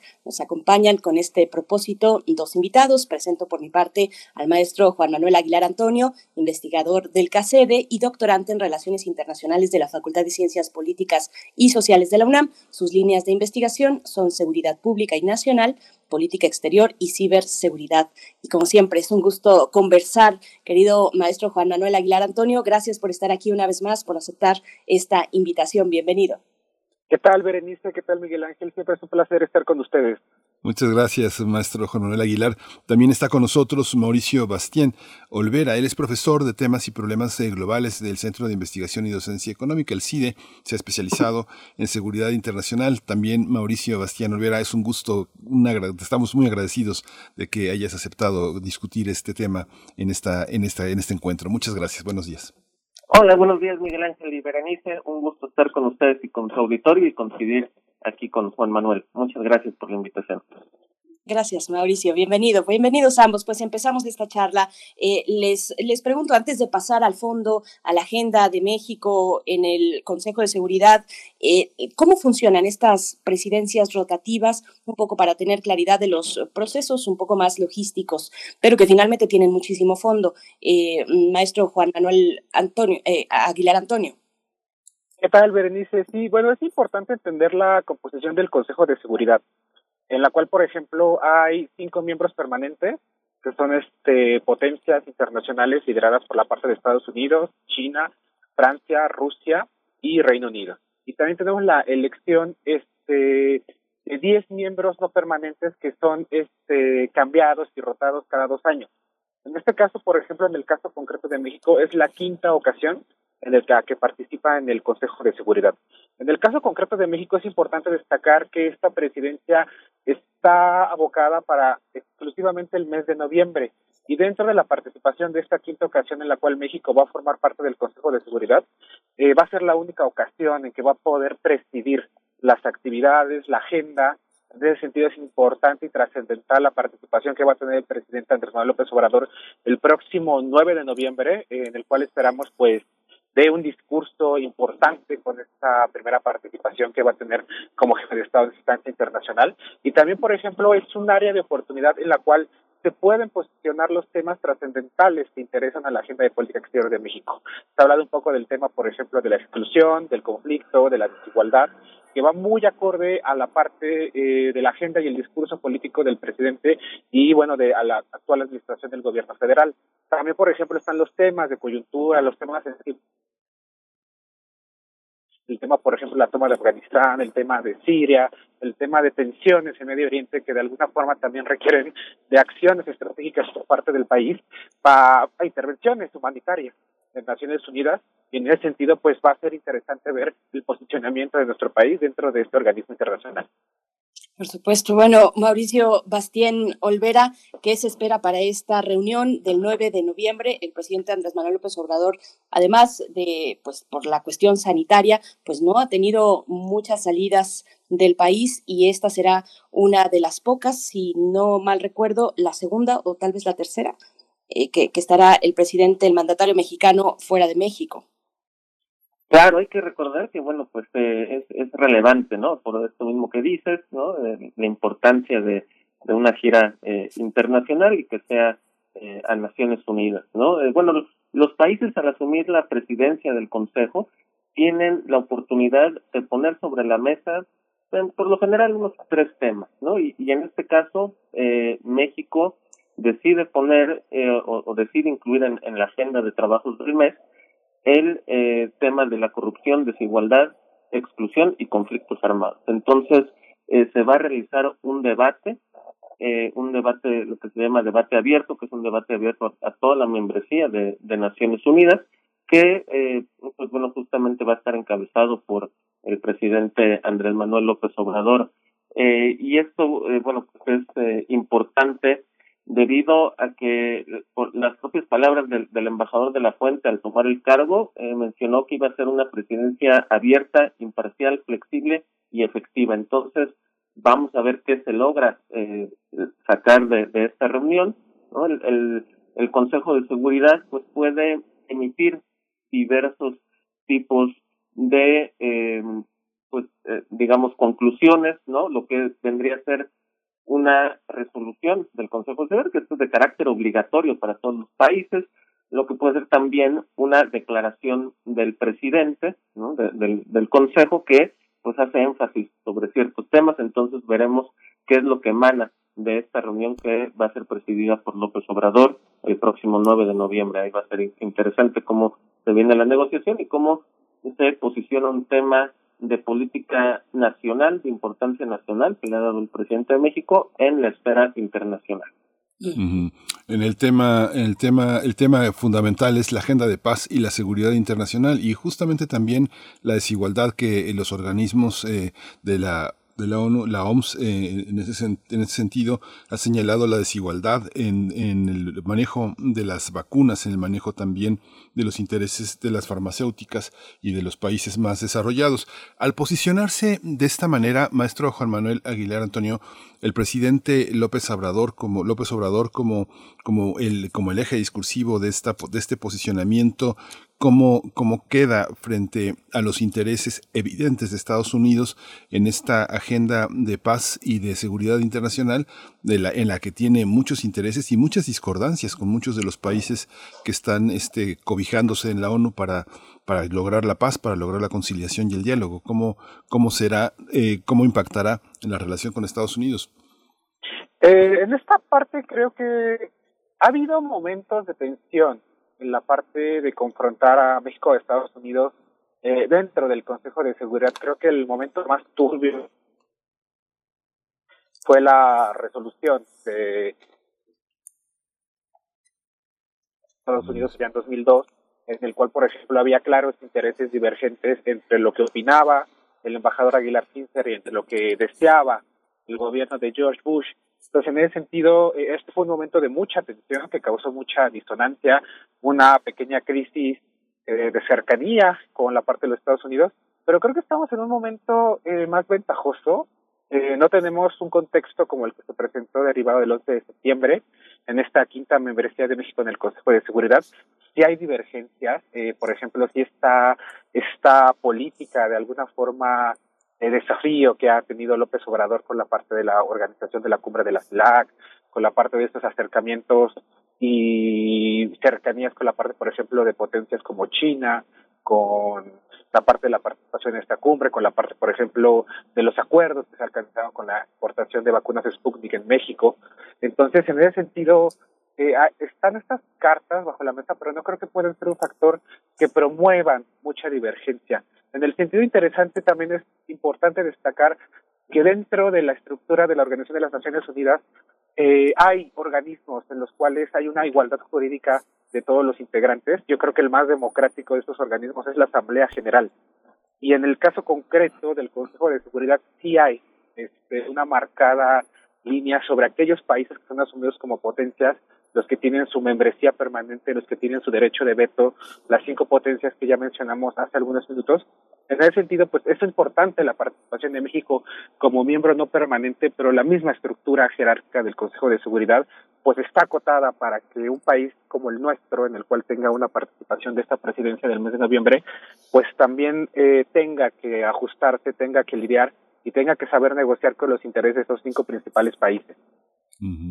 Mauricio Bastián Olvera, también hay una, hay una parte compleja que justamente es la agenda en la que están los temas del mundo árabe, eh, incluido este Yemen y todo este, todo este horizonte en el que eh, México tiene una posición eh, discutible, importante en relación con Europa.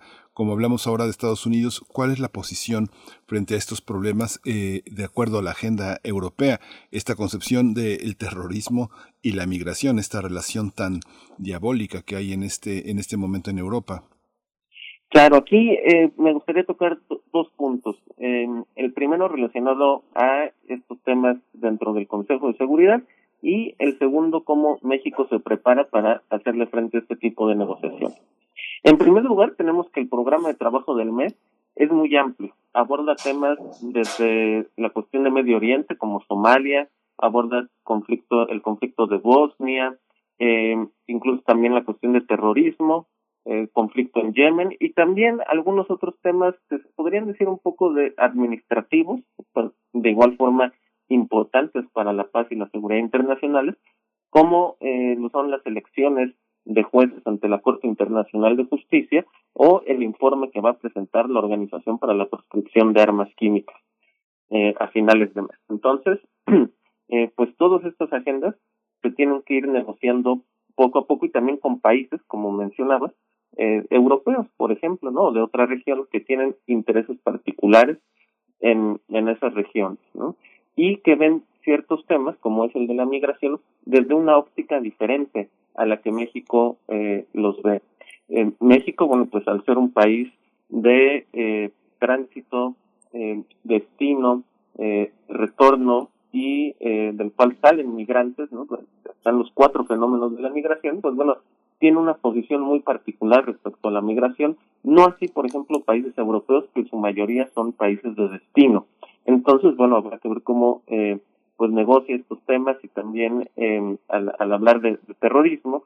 Que pues hay que dejar de eh, criminalizar a, todas las personas que han estado vinculadas de alguna u otra manera al terrorismo y buscar em, pues eh, acciones de reinserción social de personas que hayan estado vinculadas al terrorismo, como pueden ser eh, mujeres que se hayan estado trabajando para grupos terroristas, eh, niños y jóvenes que también se hayan estado involucrando. Entonces, va a ser importante. Y el segundo aspecto que, que quería mencionar es que, bueno, justamente la posición de México se va diseñando no solamente en la misión permanente de México en Nueva York, sino eh, con insumos de nuestras embajadas y representaciones en todo el mundo, incluyendo en el mundo árabe, eh, en eh, pues, y también desde eh, las oficinas centrales de relaciones exteriores en Ciudad de México. Entonces, pues se hacen una serie de consultas, se, em, ve con expertos todo, todo este tema y se va así haciendo la, la posición de, de México. Juan Manuel Aguilar, siguiendo este hilo de Medio Oriente, cuéntanos un poco tus perspectivas sobre la agenda en esa región del mundo, la cuestión migratoria, por supuesto, y la crisis humanitaria que se ha desatado en Afganistán. Afganistán será un punto fundamental eh, en, estos, en estos días, eh, esta crisis que eh, incluye, por ejemplo, el desabasto de medicamentos, que es alarmante en el país. Cuéntanos un poco de esta mirada sobre Medio Oriente, Juan Manuel, por favor. Sí, creo que casi un punto de, oportunidad, por ejemplo, en el ámbito de considerar que México no tiene mucha presencia de representaciones diplomáticas en el caso de la región de Medio Oriente. Eh, aquí, por ejemplo, lo único que puede ser eh, problemático, que puede ser adverso para la presidencia de México eh, frente al Consejo de Seguridad es el tiempo que puede eh, tener para manejar eh, este tipo de temas, el tema de Afganistán, el tema de Siria, el tema de Yemen, eh, ¿Por qué? Porque es un tiempo muy breve, la eh, un solo mes, para poder atender, para poder diseñar acciones, resoluciones, implementación de intervenciones humanitarias por parte de los famosos cascos azules que puedan ser efectivas. Entonces, por ejemplo, esta estructura de la parte del tiempo que puede tener México al frente del Consejo de Seguridad es un tema que puede dejar un buen papel en la ejecución de la organización, incluso si pudiera haber oportunidad en la implementación, bien lo ha dicho mi colega Mauricio, el tema es que la agenda es muy grande, el tiempo es muy corto y de alguna forma esto dificulta la parte de poder implementar acciones concretas que puedan mejorar las acciones necesarias que se necesitan en esta región, que necesita procesos de pacificación muy importantes. Entonces, en ese sentido, creo que México puede ejecutar, puede tener un acercamiento, puede tener una profundización del papel que puede jugar México en la región del Medio Oriente, pero sin embargo, eh, solamente cuando termine la presidencia del mes de diciembre puede este, ser un aspecto en el cual se puede limitar la participación y la implementación de acciones dentro de la región. Mauricio Bastián, una cuestión que sí tiene una expresión internacional importante es el tema del tráfico de armas, que además forma parte de la agenda de, México. Eh, ¿cómo, ¿Cómo ves esta cuestión? Eh, México que ha de promover, pues es, una posición compleja de cara a la relación bilateral con los Estados Unidos y lo que se perfila, mm, por decirlo de alguna manera, con el entendimiento bicentenario, Mauricio. Claro, sí, e, este tema de, tráfico ilícito de armas es un tema muy complejo que, eh, como bien mencionas, también se enmarca en la relación bilateral por eh, la, la, reciente demanda que ha puesto México contra diversos fabricantes en varios estados de, Estados Unidos, em, eh, acusándolos, bueno, de que ellos saben que sus armas son utilizadas por eh, grupos del, del, crimen organizado en México, entonces, bueno, se les está poniendo una, una demanda a estas eh, a estos fabricantes de armas. Pero bueno, si bien es solamente un contexto y una expresión del tráfico ilícito de armas la que se da entre México y Estados Unidos, hay muchos tipos de, tráfico de armas que se dan en otras regiones del mundo. Eh, digo, en el Caribe, por ejemplo, en Centroamérica también, de China a América, y eh, en África diversos eh, tipos de. Entonces, bueno, es interesante que se ponga de nuevo sobre la mesa este tema. Es un tema que tradicional México, que tradicionalmente eh, México impulsa cuando ha estado en, el Consejo de Seguridad y eh, bueno, pues hay eh, diplomáticos ya con, con amplia trayectoria en, en estos temas eh, y que también pues refleja la importancia que tienen otros foros como en, la Organización de Estados Americanos, donde recurrentemente, de igual forma, se aborda el tema de, de tráfico ilícito de armas. Y es importante verlo desde una perspectiva integral también, por ejemplo, el fortalecimiento de las fronteras, el, eh, de igual forma, no solo prohibir las armas, aunque eh, esto es algo muy técnico y diplomático, pero también incluir el tema de las municiones, ¿no? porque un arma no sirve de nada sin su munición, entonces hay que incluir en los documentos diplomáticos y de negociación la palabra y la definición de municiones, tráfico de armas y sus municiones. Entonces, eh, de aquí la, relevancia de este tema. Hay una hay una parte que a veces a veces se considera la prensa internacional como la prensa que se publica en español en otros países, pero hay otra prensa el presidente ha criticado mucho la presencia del país, que ha sido del periódico El País, que es uno de los periódicos europeos que, eh, pues, eh, por los intereses con Iberdrola ha tenido una posición de mucho, de mucho adversario hacia la presidencia. Sin embargo, hay otros, otra prensa francesa, alemana, austriaca, eh, que, que tiene otros puntos de vista, incluso la prensa italiana.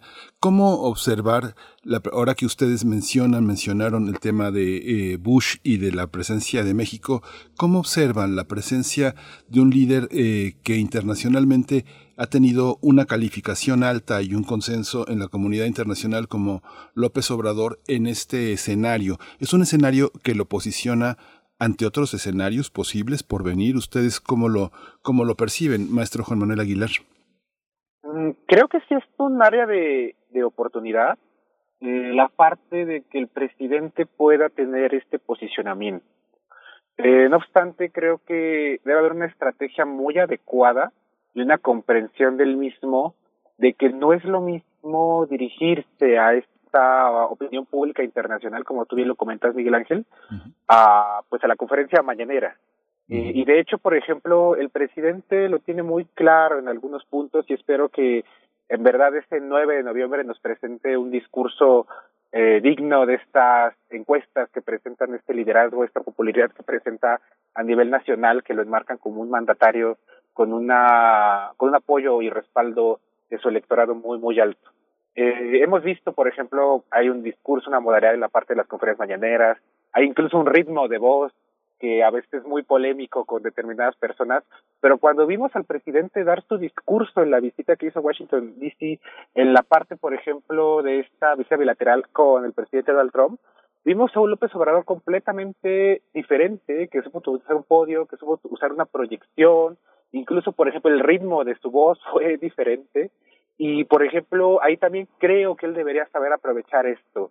Eh, la política exterior no ha sido una prioridad de López Obrador. Él siempre le ha hablado a su electorado, a su a, al interior, a la política interna del país. Entonces yo creo que sí sería un punto trascendental para que pudiera alcanzar ese eco como un mandatario eh, importante en el ámbito latinoamericano y también con este discurso de justicia, de reivindicación social, de combate a la desigualdad y la corrupción, sea trascendente que pudiera aprovecharlo en esa fecha que va a participar en el Consejo de Seguridad. Mauricio Bastien Olvera, ¿cuál es, ¿cuál es su punto de vista?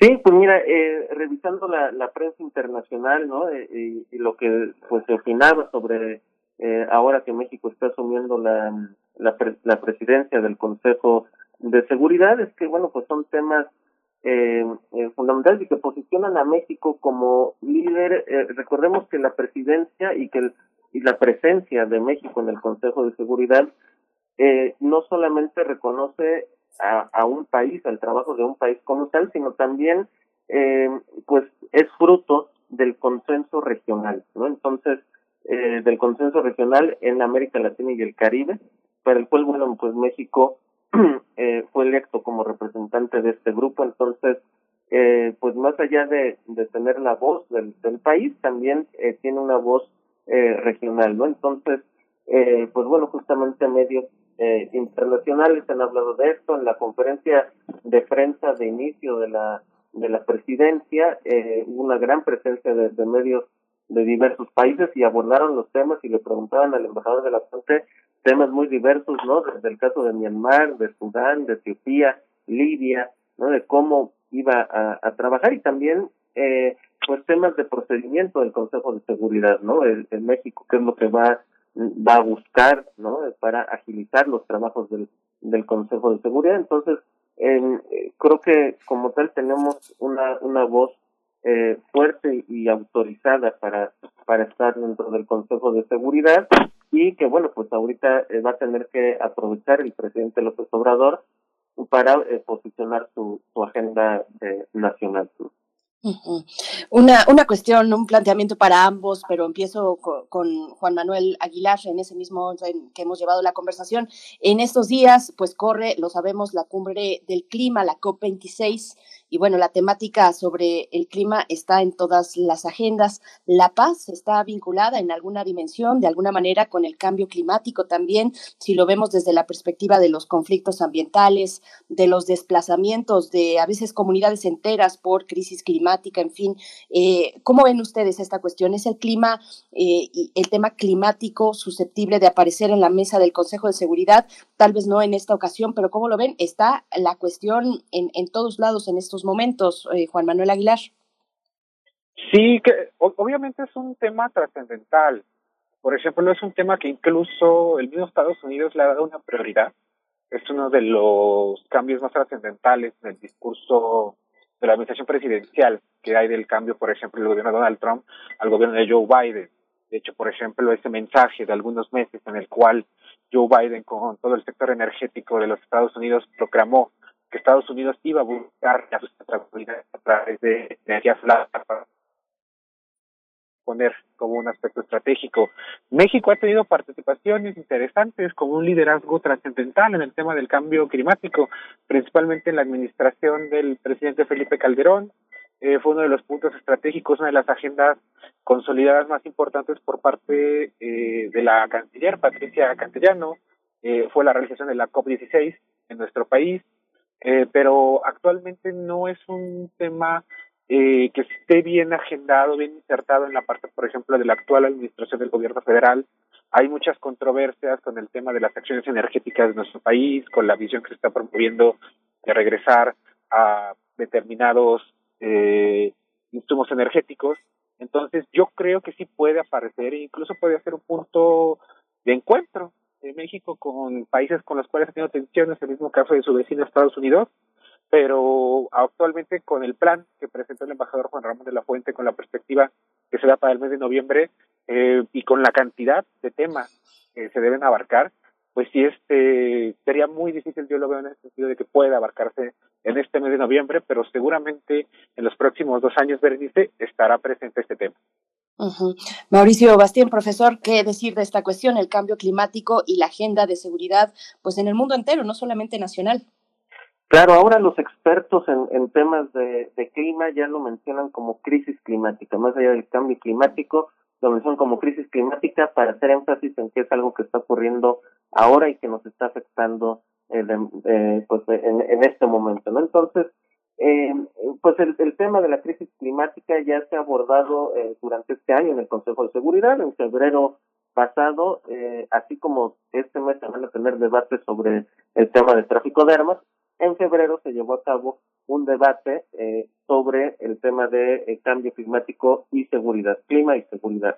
Em, entonces, bueno, pues aquí varios aspectos, ¿no? Uno, si el Consejo de Seguridad tiene la eh, pues facultad eh, de poder abordar estos temas, ¿no? lo que hay otros organismos de Naciones Unidas en los que se aborda, y aquí la respuesta, eh, creo que más sencilla es que sí, ¿no? Eh, siempre y cuando se puedan vincular y se puedan analizar eh, cuáles son los aspectos que se empalman entre clima y seguridad. ¿no? Eh, y número dos, bueno, es importante también ver que, eh, pues ya con la reunión con la COP26 que se está llevando a cabo en estos días en, en Glasgow, eh, pues bueno, no eh, eh, no empalmarse, ¿no? Y no eh, pisarse los talones, digamos, con estos, entre estos dos temas, ¿no? Y estos dos eh, foros de, de alcance internacional, ¿no? Entonces, eh, también hay que ver hasta qué punto se puede hacer mención de esto, eh, pues considerando todos los aspectos y todos los otros foros que ya existen. Pues les agradecemos muchísimo. Ese es un panorama muy, muy completo. Les agradecemos toda esta, toda esta visión. Maestro Juan Manuel Aguilar Antonio, investigador de CACEDE, doctorante en Relaciones Internacionales por la Facultad de Ciencias Políticas y Sociales. Muchísimas gracias por su reflexión y tiene muchos puntos, muchos temas, muchas pistas que tendremos que seguir. Muchas gracias. Muchas gracias, Miguel Ángel Berenice, y un placer haber estado con mi colega Mauricio.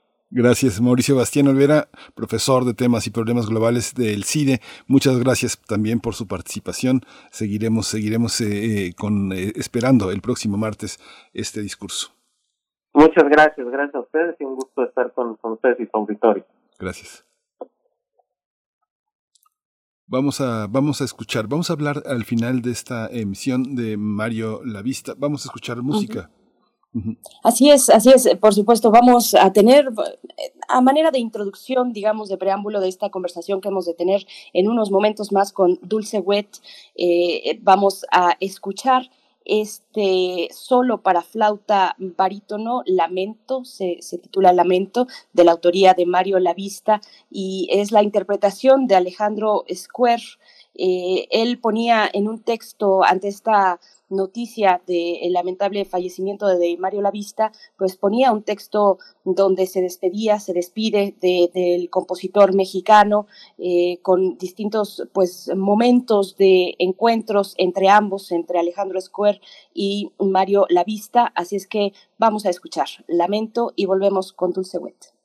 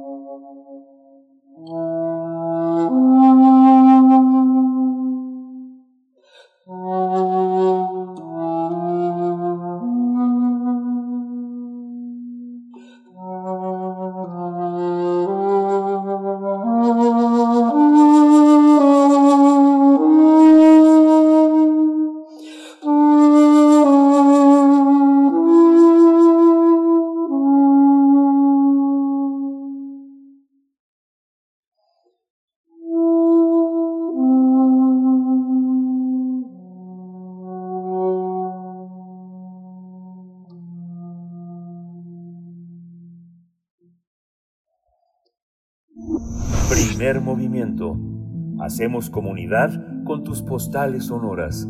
Envíalas a primermovimientounam.gmail.com Quisiera comentar brevemente este drama, este drama respiratorio de eh, Alejandro Square que eh, eh, eligió Frida Saldiva, nuestra productora, para enlazar esta presentación con Dulce Wet, que este nocturno que interpreta eh, Square, que subió a su canal de, a su propio canal de Facebook es muy interesante porque Lamento fue de las la primera obra tal vez escrita en 1961 de Mario Lavista a la memoria de Raúl Lavista, que fue su tío, pero en realidad es una de las grandes composiciones mexicanas en torno a la memoria de un padre que se pierde. Es muy interesante este, este, este, este personaje, este juego, porque está en nuestra gran poesía mexicana, desde Sabines hasta Paz, hablar de, del padre. Dulce Wet, eh, productor, eh, productora, conductora, jefa de la discoteca Joaquín Gutiérrez Eras de Radio NAM, eh, bienvenida. Estas reflexiones en torno a Mario Lavista, a quien pues quisiste y conociste tanto, oh, Dulce. Bueno, bienvenida. Muy tristes todos, conmocionados.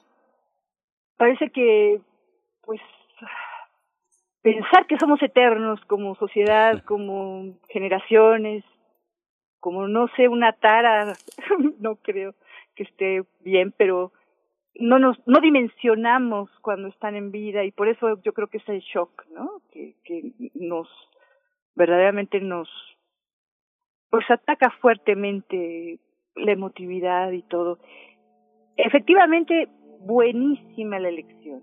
El lamento a la memoria de Mario Lavista, ¿no? De 1981, cuando Ah, sí, 81, falleció perdón. Raúl Lavista. Este, son ve- 20 años, no es poco, porque es una, efectivamente, la primera vez que la escribió estaba muy cercano a María Elena Arispe, que fue la primera intérprete de esto, ¿no? Y este Mario, bueno, hay que pensar en Mario como un hombre como culto y muy interesado en la relación entre la poesía y la música, la literatura y la música, estuvo rodeado todo el tiempo.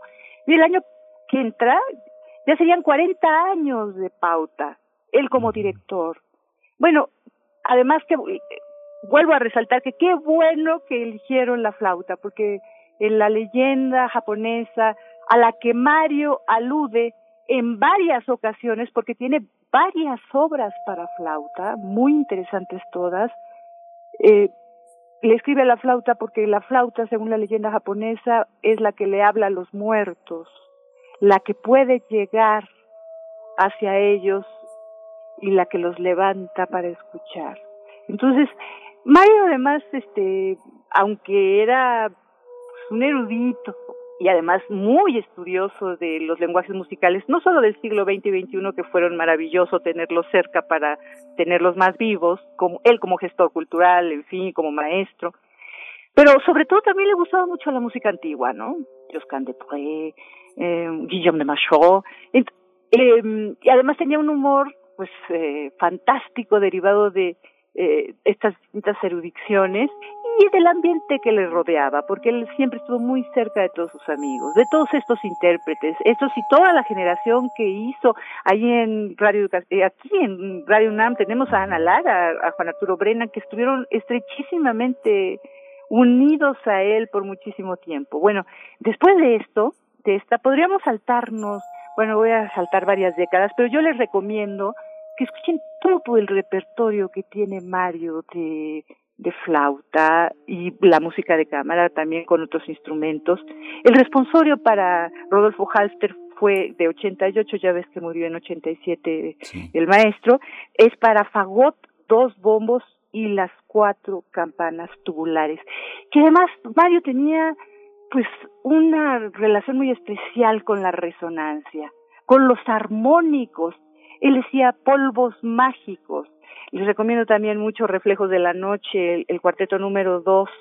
Hay un disco Tocata Classics que tiene todos sus cuartetos, del 1 al 6, con el cuarteto latinoamericano, porque ya estaba también componiendo otros. Yo creo que esa es una de sus mejores obras, verdaderamente, bueno, no, no sé a cuál irle. También, por ejemplo, la Marcias con las copas de cristal, porque esa obra este, tiene los armónicos con las copas de cristal, lo que hacen los sonidos estos agudísimos que todas las notas tienen, pero eh, se marcan inclusive en una partitura como como una bolita separada pero como cruzada por una cruz, pero que solo se ve eh, los bordes afuera, para que sepas que es la son la nota más aguda de una original, ¿no? Que fue más grave.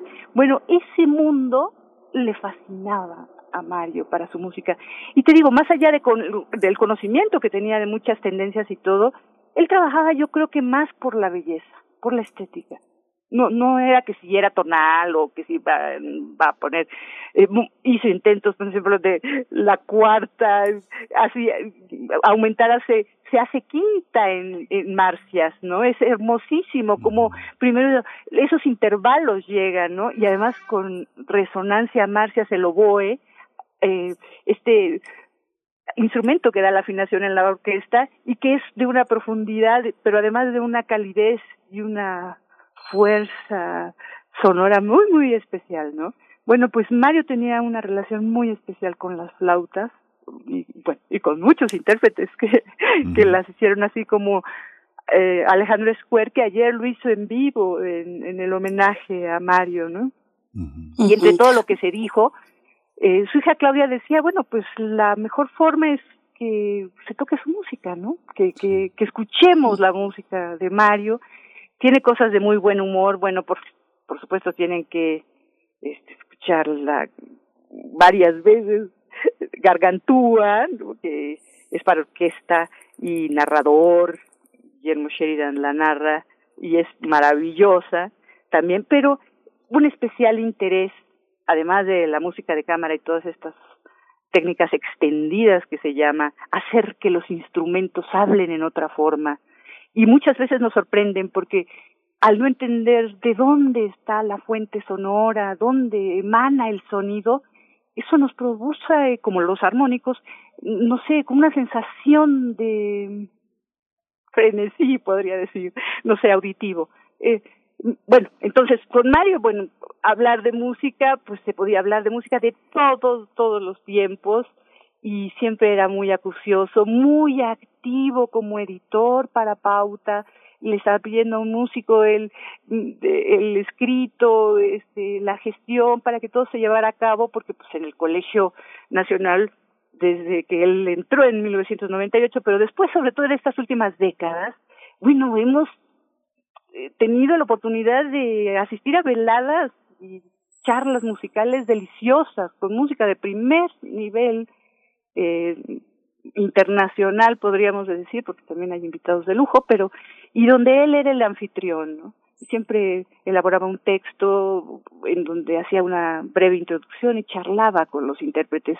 La música siempre estaba mucho más cerca, ¿no? Eso era muy importante porque, bueno, a mí sí su música me parece muy hermosa, pero yo he oído de los melómanos que quizás mm, no la conozcan o, bueno, o, o estén más expuestos a otras estéticas, otros gustos, o lo que dicen que, bueno, eh, eh, era complicado, es complicado quizás, pero eh, en cierto sentido la aceptan, ¿no? No, no, no.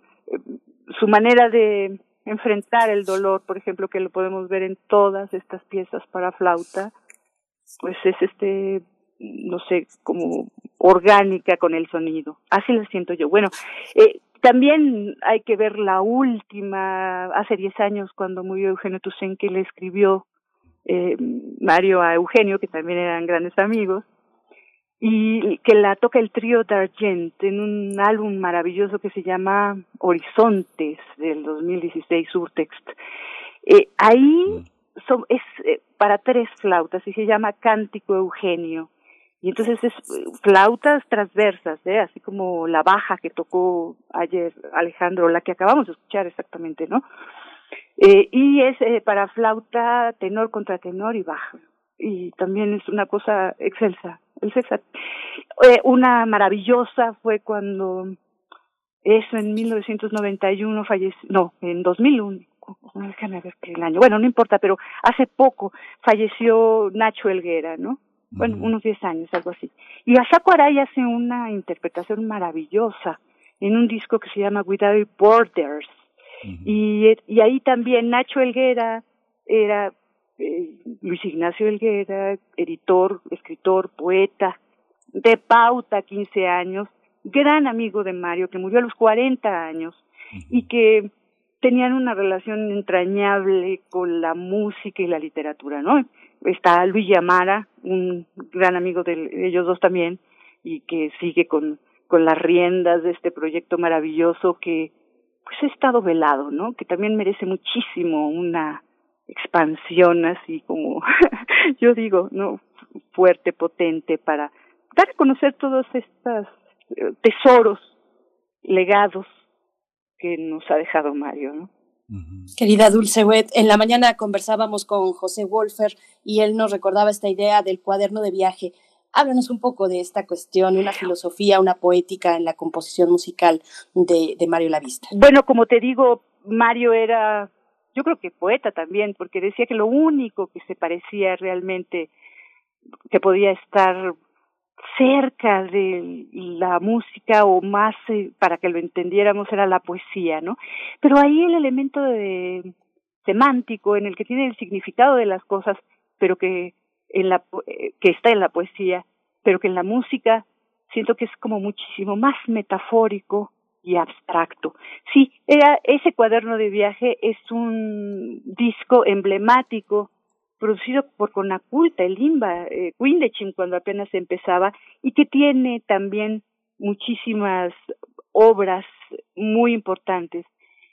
Como filosofía de vida diría también que Mario fue muy espiritual, no sé si más bien a eso te refieres, pese a que tiene mucha música religiosa, no era creyente. Bueno, sí en el sentido de la deidad y el Dios y todo, pero él decía, por ejemplo, cuando oía las horrorosas composiciones eh, o música nueva, bueno, podemos decir, pero popular, que se cantaba en las iglesias, que Dios salía corriendo en el momento que empezaban a cantar, ¿no? Así como la flauta nos puede llamar a los muertos, era todo lo contrario, ¿no? Y sí era, en ese sentido, un hombre activo espiritualmente pero su nutrición venía del arte y venía de la literatura y todo. Pero también podría ser literatura escatológica, recuerda este álbum doble de Mozart y además, pues este, no sé, tenías que platicar un ratito con él para verlo irónico, sardónico, no sé, muchas eh, facetas en el humor que podía tener, ¿no? este, hay una, hay una parte, Dulce, que eh, hay una parte con las mujeres, es muy, muy fuerte, ¿no? Yo creo que también eh, de lo que estás hablando mucho tiene que ver con lo que se dio en los años 80. También eh, una gran compañera de viaje es Claudia Lavista, su hija, que justamente hacia finales de los 80, justamente trabaja, empieza a trabajar la ópera ahora, y también todas las músicas eh, dormidas, la danza de las bailarinas de Degas, mm. la grimosa, las cinco danzas breves. Son, son, eh, es un periodo entre finales de los 80 y mediados de los 90 que produce muchísima danza y una relectura de lo clásico y lo contemporáneo y justamente coincide con esta explosión ya de Claudia Lavista, ya como una intérprete, como una coreógrafa y como una bailarina ya muy destacada que no va a dejar la, lanza, la danza hasta esto que vimos en el Colegio Nacional. Te acordarás que eh, improvisó con Claudia una serie de, de, temas eh, en, en, en, pantalla, ya en pantalla eh, con, con, ella, ya en pandemia, fue, que fue muy, muy interesante. Y yo creo que fue de lo último que él improvisó junto con ella de una manera extraordinaria. ¿Qué pasa con las mujeres en la música? ¿Qué pasa con las mujeres y la danza? Ay, pues yo creo que hay un boom maravilloso, no sé, yo una de las últimas producciones que vi de, Claudia fue una de migrantes, no, no recuerdo el nombre, pero sabías que era de migrantes, y era que tenían una angustia extraordinaria, no, no puedo decir, había ropa por todos lados, no, tirada como en el escenario, como eh, como, no sé, eh, como si se dejara los zapatos en el camino porque ya no puedes más, pero de, de repente había bultos y llegaban corriendo los bailarines y como querían ponerse la ropa pero la quitaban y se iban corriendo y otra vez y todo era estar perseguidos y todo era y, y era extraordinario la música de Mario también y, y todo corriendo. Entonces creo que pues eran grandes cómplices, grandes amigos, además siempre fue su amor en todos los sentidos, estuvo muy cuidada ahora con su nieta, ¿no? Entonces creo que sí, las mujeres empezaron además a tener mucha fuerza porque Mario albergó a muchas grandes compositoras dentro de su eh, taller, está, como te dije, Ana Lara, pero está Georgina Derbez, mm, eh, eh, las intérpretes también ahorita acabamos de escuchar a Iracema de Andrade, que eh, también tuvo y tocó con él, con Edgardo Espinosa, que tiene este cuaderno de viaje precisamente, que es una obra para violonchelo en original, pero que también hizo un arreglo para viola y piano, este, y que la toca Omar Hernández Hidalgo, también otro gran amigo que se nos fue en el viaje, ¿no? Eh, el gran compositor también Armando Luna fue su, su, su alumno muy destacado y también falleció. Pero bueno, Gaby Ortiz, hay que decirle, Georgina Derbez, Ana Lara y muchas otras que estuvieron muy cerca, Mariana Villanueva, no sé, hay eh, una comunidad bastante, una galaxia, podría decir, bueno, quizás no, pero bueno, sí hay una escuela, una escuela que fue muy fructífera que además era una delicia también, podías entrar como oyente libre a las clases de Mario, a este análisis musical de los lenguajes del siglo XX y eh, degustar desde Debussy, Bartok, pero hasta Ligeti, Xenakis o Stohausen, ¿no?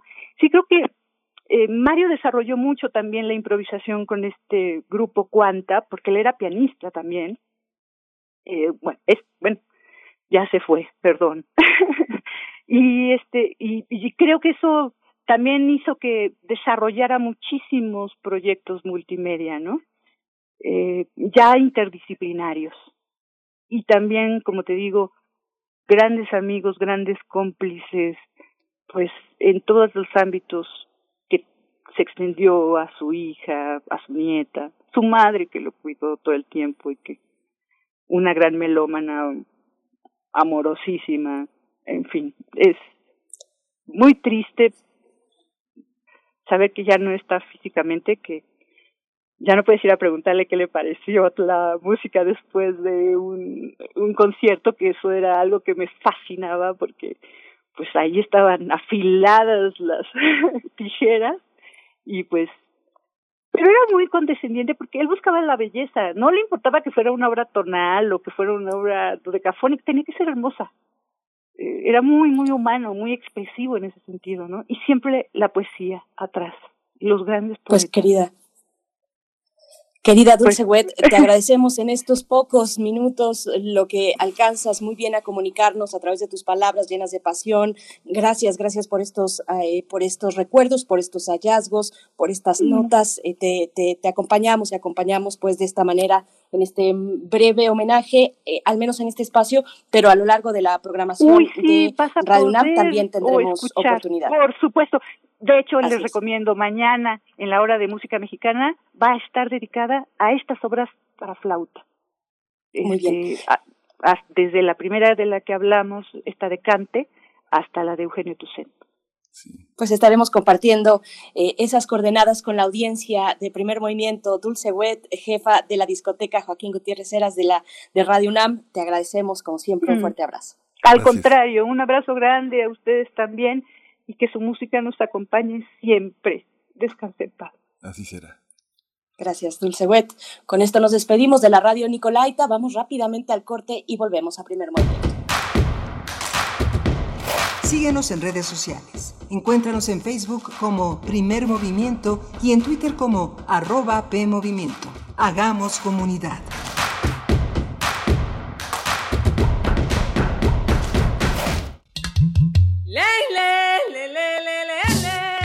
Cada lugar habitado por seres humanos tiene historia y cultura.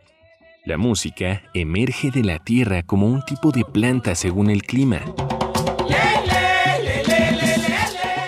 Se alimenta de costumbres, ritos, instrumentos, sensaciones y pensamientos. ¿Quieres escuchar los sonidos de la tierra? Iniciemos el camino sin brújula, todos los domingos a las 18 horas por Radio UNAM. Conoce al mundo por su música. Radio UNAM, Experiencia Sonora.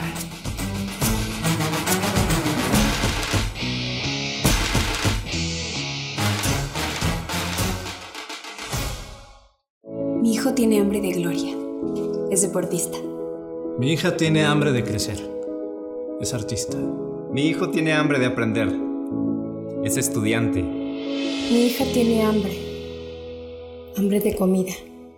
Estoy desempleada. Nadie en México por herencia del pasado debe pasar hambre. Por eso, desde el Partido del Trabajo impulsaremos el programa Hambre Cero, que otorgará alimentos a quienes no tienen que comer. El PT está de tu lado.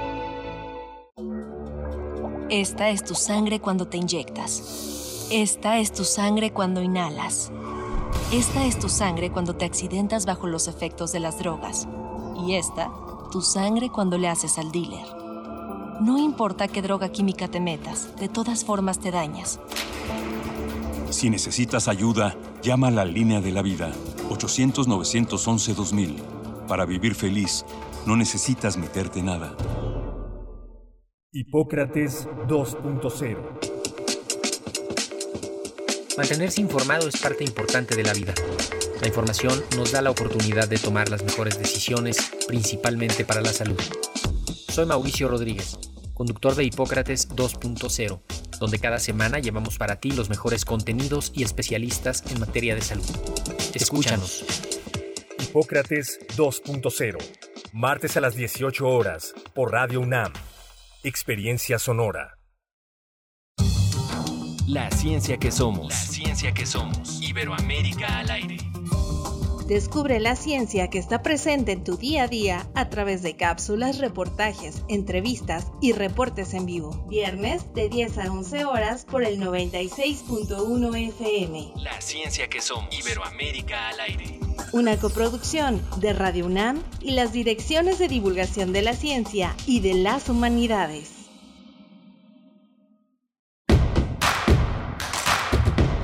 Encuentra la música de primer movimiento día a día en el Spotify de Radio UNAM y agréganos a tus favoritos.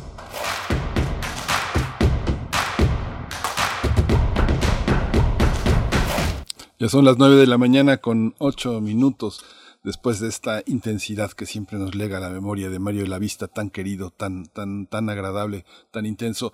Estamos aquí en primer movimiento en Adolfo Prieto 133, Arturo González, que dirige el timón de esta, de estas, de estos eh, megahertz, que estas ondas hertzianas que están en la, en la órbita de la radio, de la radio que se escucha en los aparatos sintonizadores. Está Violeta Berber, está en la asistencia de producción, Frida Saldívar en la producción ejecutiva y mi compañera Berenice Camacho allá también en las ondas de, Internet desde donde habla. Así es, querido Miguel Ángel Quemain. Muy buenos días. Gracias por seguir aquí en compañía de Radio UNAM. Pues eh, venimos de, flotar eh, con la musicalidad de la presencia misma de Dulce Wet, nuestra querida compañera. Bueno, es, yo diría, un baluarte de esta Radio Universidad. Así es que muchas gracias de nuevo, querida Dulce Wet. Y, y bueno, por todos estos, mm, eh, bueno, en general, en conjunto, esta remembranza de Mario Lavista, de su legado, de su, de su composición musical, claro, pero de esa poética detrás que nos recordaba. También eh, hablaba de, de, esta revista Pauta, eh, la sección de la música inepta con, con Elguera, que también salió a, a, al paso, eh, por supuesto, obligadamente en esta, en esta remembranza. Nos dice Jorge Morán Guzmán en redes sociales, recordemos la ópera Aura el maestro Lavista siempre enfatizaba el manejo del silencio, la poesía, la espiritualidad, además un gran difusor y maestro de música. Bueno, parte de, esa labor, pues, eh, de cercanía, de acompañamiento docente, es la que se dejaba ver con, eh, pues, la reflexión de Alejandro Square, eh, que, que, que, compartió el día de ayer en sus redes sociales, donde recordaba pues estos encuentros con, con Mario Lavista al momento de estudiar por primera vez sus piezas de flauta. Así es que, bueno, pues gracias a ustedes por sus, por sus comentarios. También Esther Chivis dice, buen día, queridos. Saludos a la querida Dulce, la escuchaba en Opus 94.5. Qué gusto volverla a escuchar. Sí, y hay algo, hay algo que es importante decir, porque yo pienso que no, no mucha gente va a hacerlo, era esta generosidad de Mario Lavista con el periodismo cultural, ¿no? Un amigo, un colega, Roberto García Bonilla, que ha hecho grandes entrevistas con músico, yo creo que fue uno de sus, eh, de sus alumnos en este, en este terreno. Por supuesto, este Luis Ignacio Helguera también fue un hombre importante que fue el jefe de redacción de la revista Pauta, pero Mario, a diferencia de muchos creadores, y hay que decirlo, hay que decirlo aunque duela, muchos creadores ven a los periodistas como personas sin ninguna solvencia intelectual, pero que son eh, apoyos fundamentales para difundir lo que hacen, pero eh, hay un desprecio, hay un desprecio muy generalizado de una parte de los creadores por los periodistas, por los periodistas culturales. Mario Lavista nunca lo tuvo. Hay que decir también que en esta generación Vicente Rojo tampoco lo tuvo, Esther Seligson tampoco lo tuvo, Salvador Elizondo tampoco. Hay una parte, eh, Octavio Paz se consideraba también periodista. Eh, eh, Carlos Fuentes también fue un hombre muy cercano a la vista.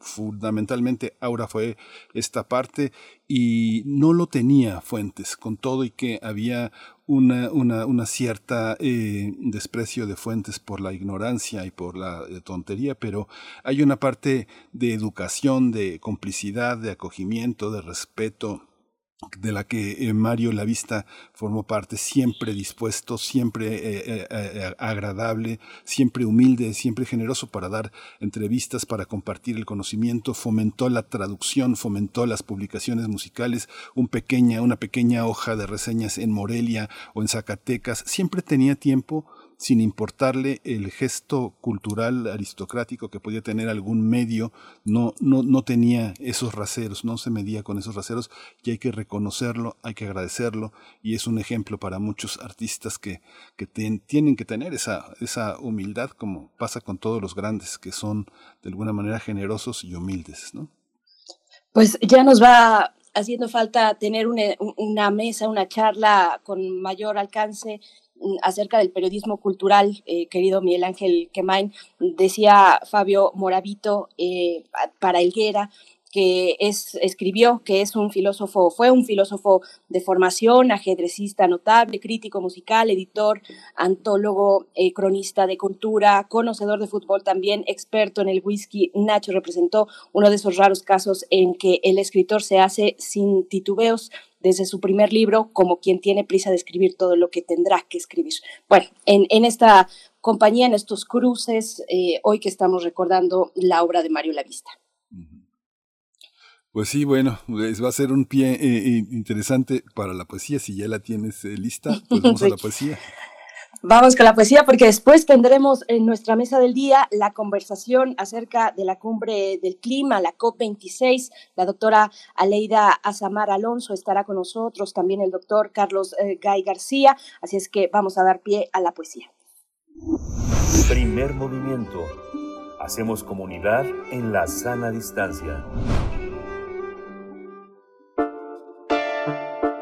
Es hora de poesía necesaria. Bueno, una eh, decisión de presentar con ustedes a un, a un escritor mexicano que no necesita presentación. Se trata de José Emilio Pacheco, pues su obra tiene un gran arraigo popular con obras, por supuesto, como Las batallas en el desierto. Su literatura se expresó en distintos géneros, como la poesía, el cuento, el ensayo, la crónica, traducciones también, narrativa, claro está, eh, pues todo con un lenguaje accesible, sin rebuscamientos. El poema, este poema se titula Gotera y se encuentra en el libro titulado El infinito naufragio, una antología general con la selección y prólogo de Laura Emilia Pacheco, que se publicó en 2019 por Hotel de las Letras. Así es que vamos con Gotera de Emilio Pacheco. Gotera. Se hace presente, desafía al mundo entero la voraz humedad y destila una gota más que arrojarla la deja libre por fin. En un susurro le ordena. Invade ese lugar en donde nadie te espera. Rompe la cárcel metálica en que te confinaron para servirlos. Los ofende tu avara lluvia, tu leve ruido seco los enloquece.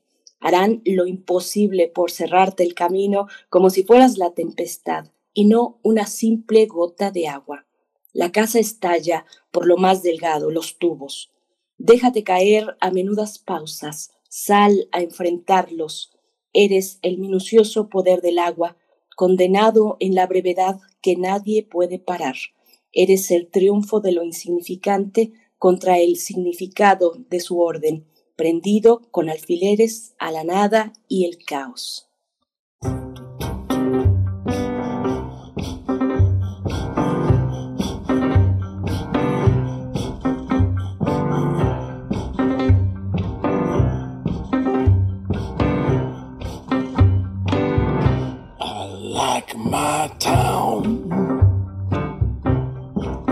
Little drop of poison.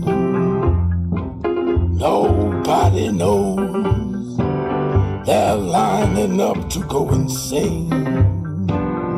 I'm all alone. I smoke my friends down to the filter but I feel much cleaner after it rains. And she left in the fall. That's a picture on the wall. She always had that little drop of poison.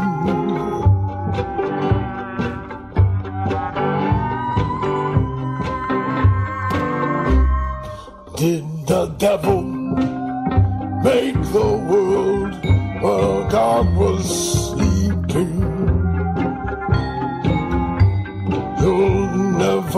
get a wish from a bone. Another wrong goodbye, and a hundred sailors. That deep blue sky is my home, and she left in the fall. It's a picture on the wall. She always had that little drop of poison.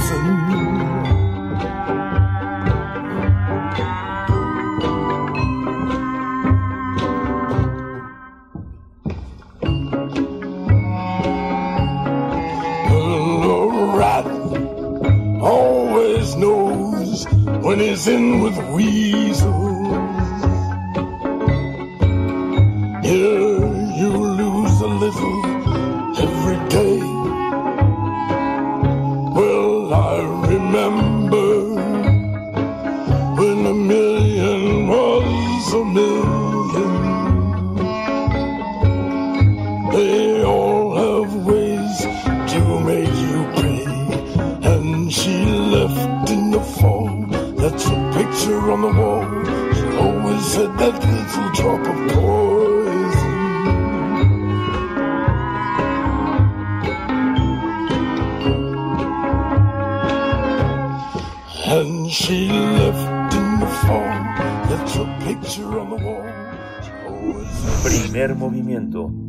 Hacemos comunidad con tus postales sonoras.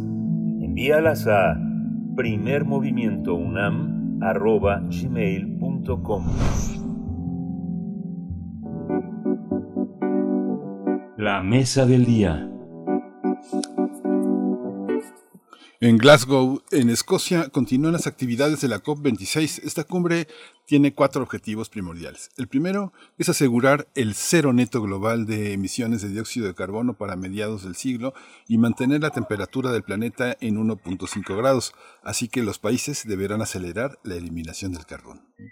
El segundo objetivo es adaptarse para proteger comunidades y hábitats naturales, mientras que el tercero es que los países desarrollados entreguen al menos 100 mil millones de financiamiento climático por año. El cuarto es concretar las reglas del Acuerdo de París, firmado en 2015, y acelerar la acción para abordar la crisis climática. Durante estos días se firmaron algunos compromisos como detener la deforestación antes de 2030 y reducir en 30% la emisión de metano. Cabe señalar que México se unió junto con más de 100 países a dicho plan que busca reducir la deforestación durante esta década. Además, se prometieron más de 19 mil millones de dólares entre fondos públicos y privados para este plan.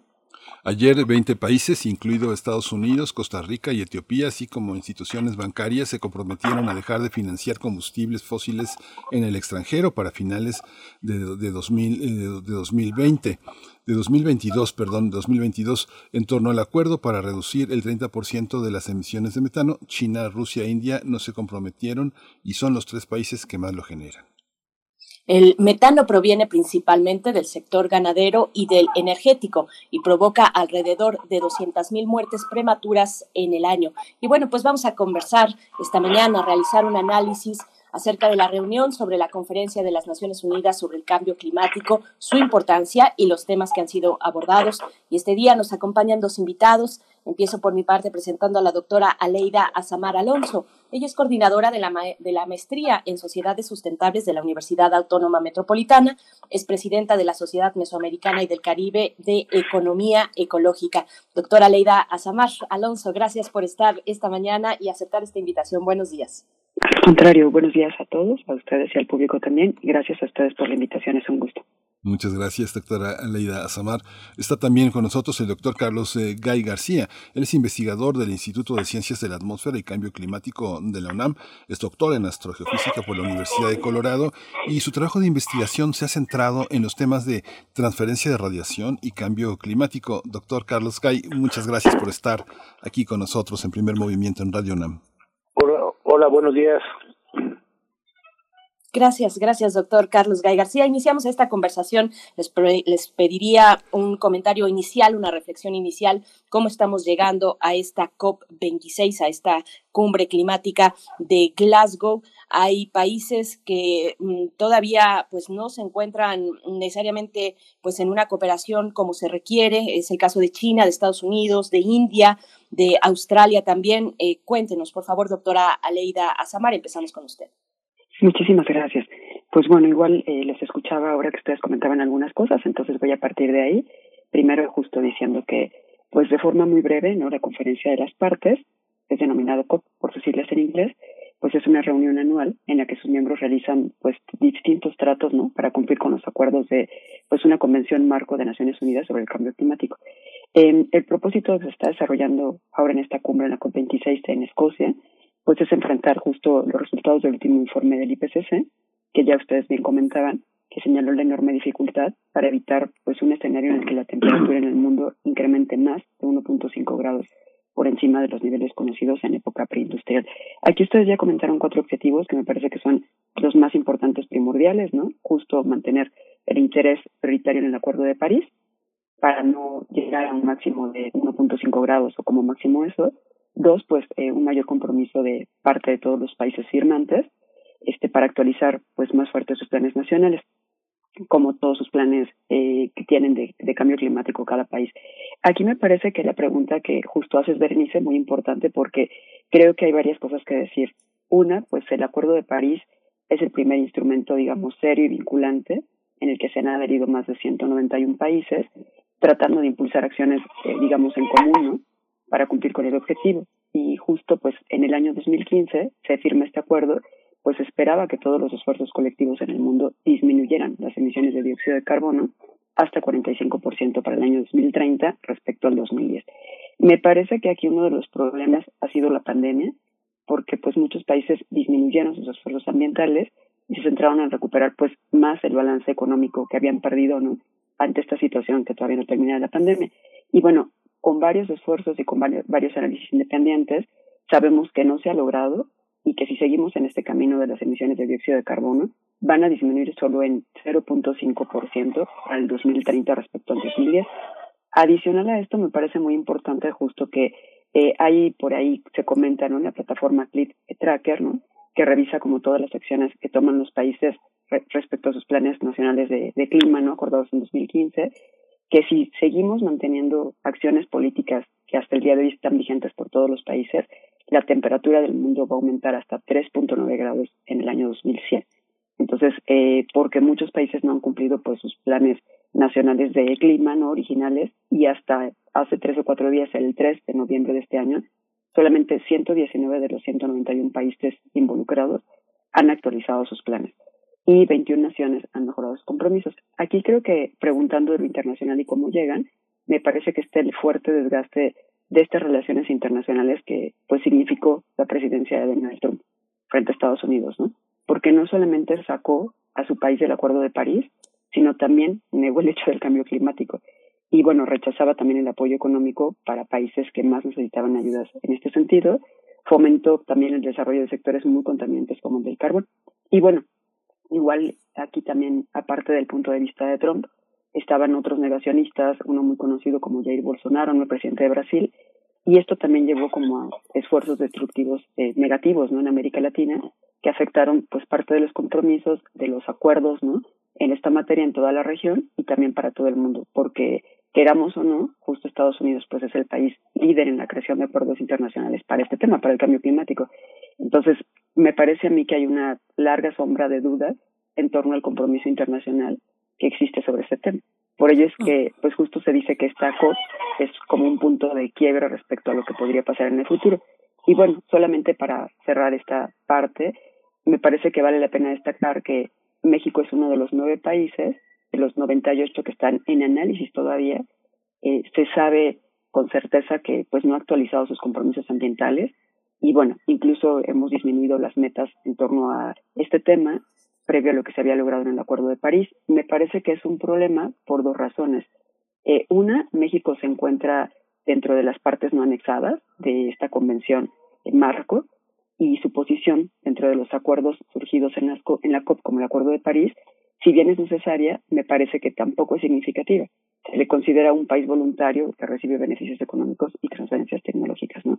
Y bueno, también por otro lado, este, justo el problema es que se reconozca en esta cumbre que México no solamente está violentando sus planes nacionales de cambio climático, sino podría ser excluido de futuros esfuerzos internacionales en torno a este tema. Y esto afectaría pues muchas cosas. Una, lo que bien comentaban ustedes, que es la recepción de fondos, y podría afectar también las relaciones comerciales con muchos países que son sensibles a estos temas, como la Unión Europea, Canadá y bueno, ahora mismo también con Estados Unidos, porque ya conviven, se ha puesto el acento en volver a liderar este tema, ¿no? Entonces me parece que por ahí serían los cuestiones más importantes a discutir ahora. Claro. Eh, doctor Carlos Gay García, bueno, en un momento más regresaremos a México, a su relación bilateral, a esta carta que envió el presidente Andrés Manuel López Obrador a Joe Biden antes, de hecho, de la reunión de la COP. Pero le pregunto acerca del contexto de cómo llegamos a esta COP 26. Venimos de un año, pues, muy complejo por la pandemia que nos ha dejado muchísimas reflexiones acerca del clima, doctor Carlos Gay. Bueno, así es. En realidad, esto, pues, quien me antecede, quien me antecede ha, puesto un buen cuadro de la actualidad ahora de las negociaciones en torno de la COP26 que habría que acordarse esto tendría que haber ocurrido el año pasado y no este año y que no ocurrió en el 2020 veinte. por cuestiones de la de la pandemia y que se tuvo que posponer al igual que muchas otras al igual que muchas otras cosas esto bueno, este año la, la verdad la, se, presenta, se presentaba desde antes un poco o muy complicado el 2026 siendo esto bueno lo que tendría que haber ocurrido el año pasado porque para el 2020 ya habría que eh, llegar con mayor ambición, otros compromisos, renovadas energías, etcétera.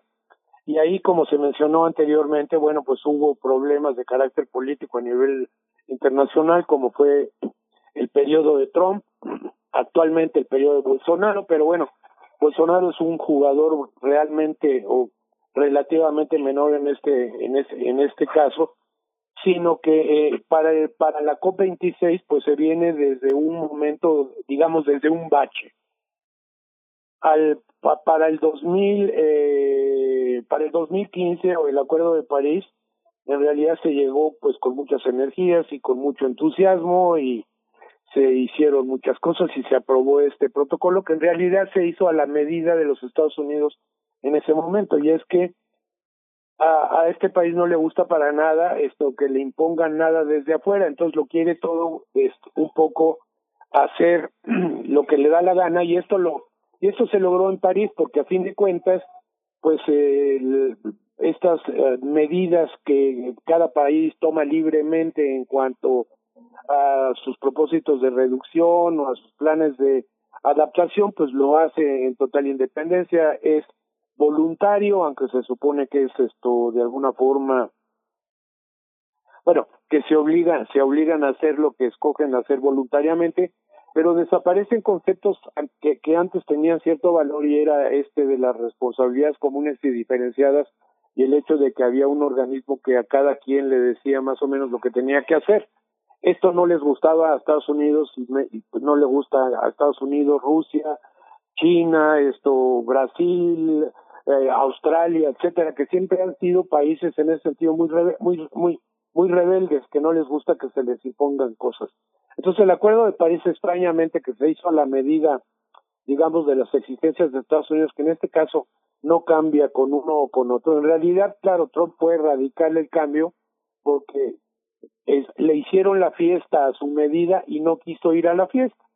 Y ahora pues estamos volviendo esto con Biden con mayores bríos pues a algo que era en realidad la fiesta de los Estados Unidos. Y en este caso, bueno, pues tenemos los problemas, esto se van presentando los problemas de siempre. De hecho, llegamos, y yo siempre lo he dicho hace tiempo, llegamos mal y llegamos mal porque llegamos después de 26, esto, la COP26 significa que se ha reunido 26 veces desde la primera vez en 1995. Y en 1995 ya se planteaban algunos de los problemas que 26 años después se siguen planteando. ¿Qué hacer con las reglas para reducir emisiones? Las cuestiones de, ahora se plantean las cuestiones de los mercados, se plantean muchos problemas que ya lo sabíamos desde entonces y que desde la parte de la técnica o la, o, la ciencia se han venido confirmando uno a uno. Las cosas que estábamos hablando nosotros o se hablaba hace muchos años de las sequías, las posibilidades de las sequías, inundaciones, incendios forestales, problemas con la administración del agua o la comida o la salud, etcétera, todo esto se ha venido se ha venido confirmando con el tiempo cada vez más y una cosa que siempre ha sorprendido es cómo la política a nivel, como sea nacional internacional, siempre va muy atrasada en relación a lo que el IPCC, por ejemplo, está diciendo y a la urgencia que está imponiendo o que impone el, el IPCC. Entonces, en este sentido, pues llegamos mal, digamos, a la COP, a la COP 26, llegamos esto pues con estas cosas de haber estado en un bache, de tener que recuperar realmente tiempo, tiempo perdido, eh, y pues uno, uno de estos ejemplos son los 100 mil millones de dólares que se ofrecieron, esto pues se ofrecieron, casi se pidieron de la COP de Cancún con lo del Fondo Verde y luego viene a París y ahí se comprometen a los 100 mil millones de dólares y luego resulta que no se han podido lograr y se necesitan al año y luego bueno, pues esperemos que este año sean cosas que se que se vayan esto que se vayan concretando. La reducción de 30% de metano, por ejemplo, para el 2030, en realidad es, esto es un anhelo muy viejo porque el metano es un, bueno, un contaminante de corta vida y se puede hacer mucho sobre eso, sobre todo, por ejemplo, esto en lo que se llama emisiones positivas, casi todas las explotaciones de petróleo o carbón eh, emiten metano y ahí habría que esto tratar de controlarlos. O sea, el metano es un gas muy importante de controlar, pero es relativamente fácil y evidentemente el dióxido de carbono que viene relacionado con la producción de bienestar y de, mucho dinero en el planeta, pues ese espero que no se tarde tanto, espero que las reglas para los mercados las puedan decidir en la COP26, no lo veo muy claro, no lo he visto, pero pues eh, por ahí va la cosa. Y la otra es la atención a los países en vías de desarrollo por la vía de la transferencia de recursos.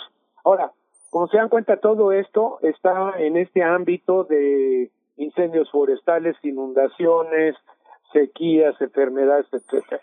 Entonces, pues es una situación como muy alarmante, por eso se estaba hablando de crisis climática que muchos países negaban a admitir el término de la, de la crisis y pues estamos estamos eh, estamos en esa. Y déjenme que les diga nada más a nivel así de, adelanto. Esto es cierto que la pandemia nos ha atrasado en las negociaciones pero también nos ha dado una demostración muy importante de cuán pobremente está preparada la humanidad para enfrentar un problema de carácter global en realidad la enfermedad, pues la pandemia es un asunto de los cinco o seis que se, a los que se refiere cambio climático que podrían entrar en crisis. Entonces quiere decir que hemos tenido como un ejemplo de una de las crisis de las cinco o seis que nos podría dar el cambio climático y nos está diciendo que la enfrentamos muy mal, ¿no? Entonces esto quiere decir que tenemos que hacer mucho mejor en términos de, de, preparación, eh, tenemos que hacer mucho mejor en términos de justicia, esto de justicia climática y equidad. No se vale la pena que solamente se haya vacunado una proporción pequeña del planeta y que el resto esté sufriendo todavía con la enfermedad y con falta de vacunas. Y esto seguramente es lo que ocurriría si, si las crisis estas climáticas se dieran ahora algunos lo harían un poco mejor, todos sufriríamos, pero algunos les iría muy mal. Y estas cosas son cosas que hay que corregir ahora y que espero que se mencionen porque el único ámbito en el que esto se puede ver es que en los países, esto digamos, del, los países más ricos realmente eh, tienen estos fondos que se puedan transferir al tercer mundo, a los países en vías de desarrollo, a las islas del Pacífico para que puedan enfrentarse al cambio climático. Doctores, eh, quiero preguntarles también, eh, frente, uno cuando ve la prensa internacional y ve cómo aterrizan los distintos comentarios sobre la COP26 en los distintos países, sobre todo en los países de la región, en Latinoamérica, en nuestro continente, uno ve que los, los temas tienen siempre una cuestión local y es difícil que se presente un inventario del planeta en una reunión donde los temas son tan generales. Hay una ecuación que les quiero preguntar la ecuación entre corrupción y eh, autoritarismo. En los países donde parece que hay más corrupción y más autoritarismo, parece que hay menos beneficios. Hay unos espectadores internacionales que son las transnacionales, los grandes empresarios que tienen, que a veces en los países pues eh, hacen campañas, por supuesto en domingo o en sábado, días no laborables para sembrar arbolitos o, o dar bolsitas para que la gente meta su basura. ¿Cómo, ¿Cómo resolver, cómo pensar esta ecuación en términos del mundo local frente a este mundo global de recomendaciones? Empezamos con usted, doctora Alaida Samar. Muchísimas gracias. Eh, bueno, me parece muy importante lo que estás diciendo porque eh, siempre se señala que todas las COP, su objetivo es disminuir el riesgo provocado por las acciones del ser humano en el sistema climático. Eh, lo cierto es que a mí me parece que el objetivo prioritario de estas 26 COP, ¿no? sus acuerdos en realidad son garantizar pues la seguridad del sistema económico y productivo mundial. Entonces se trata de un modelo de trabajo internacional que está orientado a impulsar pues un proceso de innovación técnica que permita a los países más industrializados seguir manteniendo este dominio de la producción y a la vez también pues regula cómo se van a usar los bienes naturales disponibles, el crecimiento económico de cualquier otro actor, ¿no? Entonces, en esencia, aunque se pueda escuchar muy mal, me parece que parte del espíritu del, es, es parte de este espíritu del sistema productivo, ¿no? No es algo nuevo en absoluto, es la adaptación del capitalismo pues ante muchos retos, ante contradicciones que surgen por su propia existencia. Entonces, estas COP me parece a mí que se convierten en parte de estos procesos necesarios para mantener este modelo de vida que llevamos hasta la actualidad. Y bueno, preocupante porque es cierto, y hay varios estudios, como bien comentan ustedes, ¿no? Que se han hecho por distintas organizaciones, donde justo dicen que los países que están menos regulados o que no cumplen bien sus leyes son los países que además son más corruptos y los que están peor en cuestión del clima, ¿no? Aquí sería importante recordar justo algo de lo que se hablaba, ¿no? Que se supone que desde el protocolo de Kioto y el Acuerdo de París, algo que se quiere lograr es eh, disminuir como todos los gases contaminantes, ¿no? Que se crean justo por el efecto invernadero, dióxido de carbono y metano, óxido nitroso, y que quienes más están contaminando y además se notó también en esta pandemia que pues siguieron igual adelante preocupados por su modelo productivo, son las mineras y las agroindustrias. Son las dos más contaminantes que tenemos en todo el planeta, pero además en América Latina o en algunas partes de Asia, porque es de donde se sacan los recursos naturales. Entonces, creo que una de las cosas que tendríamos que hacer es primero que nuestros países realmente cumplieran de forma adecuada las legislaciones, que si hubiera, pues, digamos, algún tipo de eh, sanción, ¿no? Para todas las empresas que llegan a contaminar o que no cumplen también, ¿no? hemos platicado aquí ya varias veces nosotros, por ejemplo, el caso de Grupo México, ¿no? Que contaminó Río Sonora y Río Bacanuche, igual también eh, justo en su momento con hasta de conchos, y bueno, así podríamos seguir con muchas más. Entonces, me parece eh, que algo que debe también de existir es que no haya cabildeo, ¿no? Por parte de los empresarios, como bien comentaban ustedes, que existe a veces por sus intereses, y bueno, finalmente este interés es porque siga funcionando el sistema económico sin importar que siga aumentando la temperatura. Y justo también por ahí hay otros estudios que han dicho que la temperatura podría llegar hasta 7 grados, ¿no? Lo cual es muy preocupante. Entonces creo que sí habría que rescatar pues los acuerdos que se han hecho anteriormente en Cancún, igual la acción de Bali y muchos más, ¿no?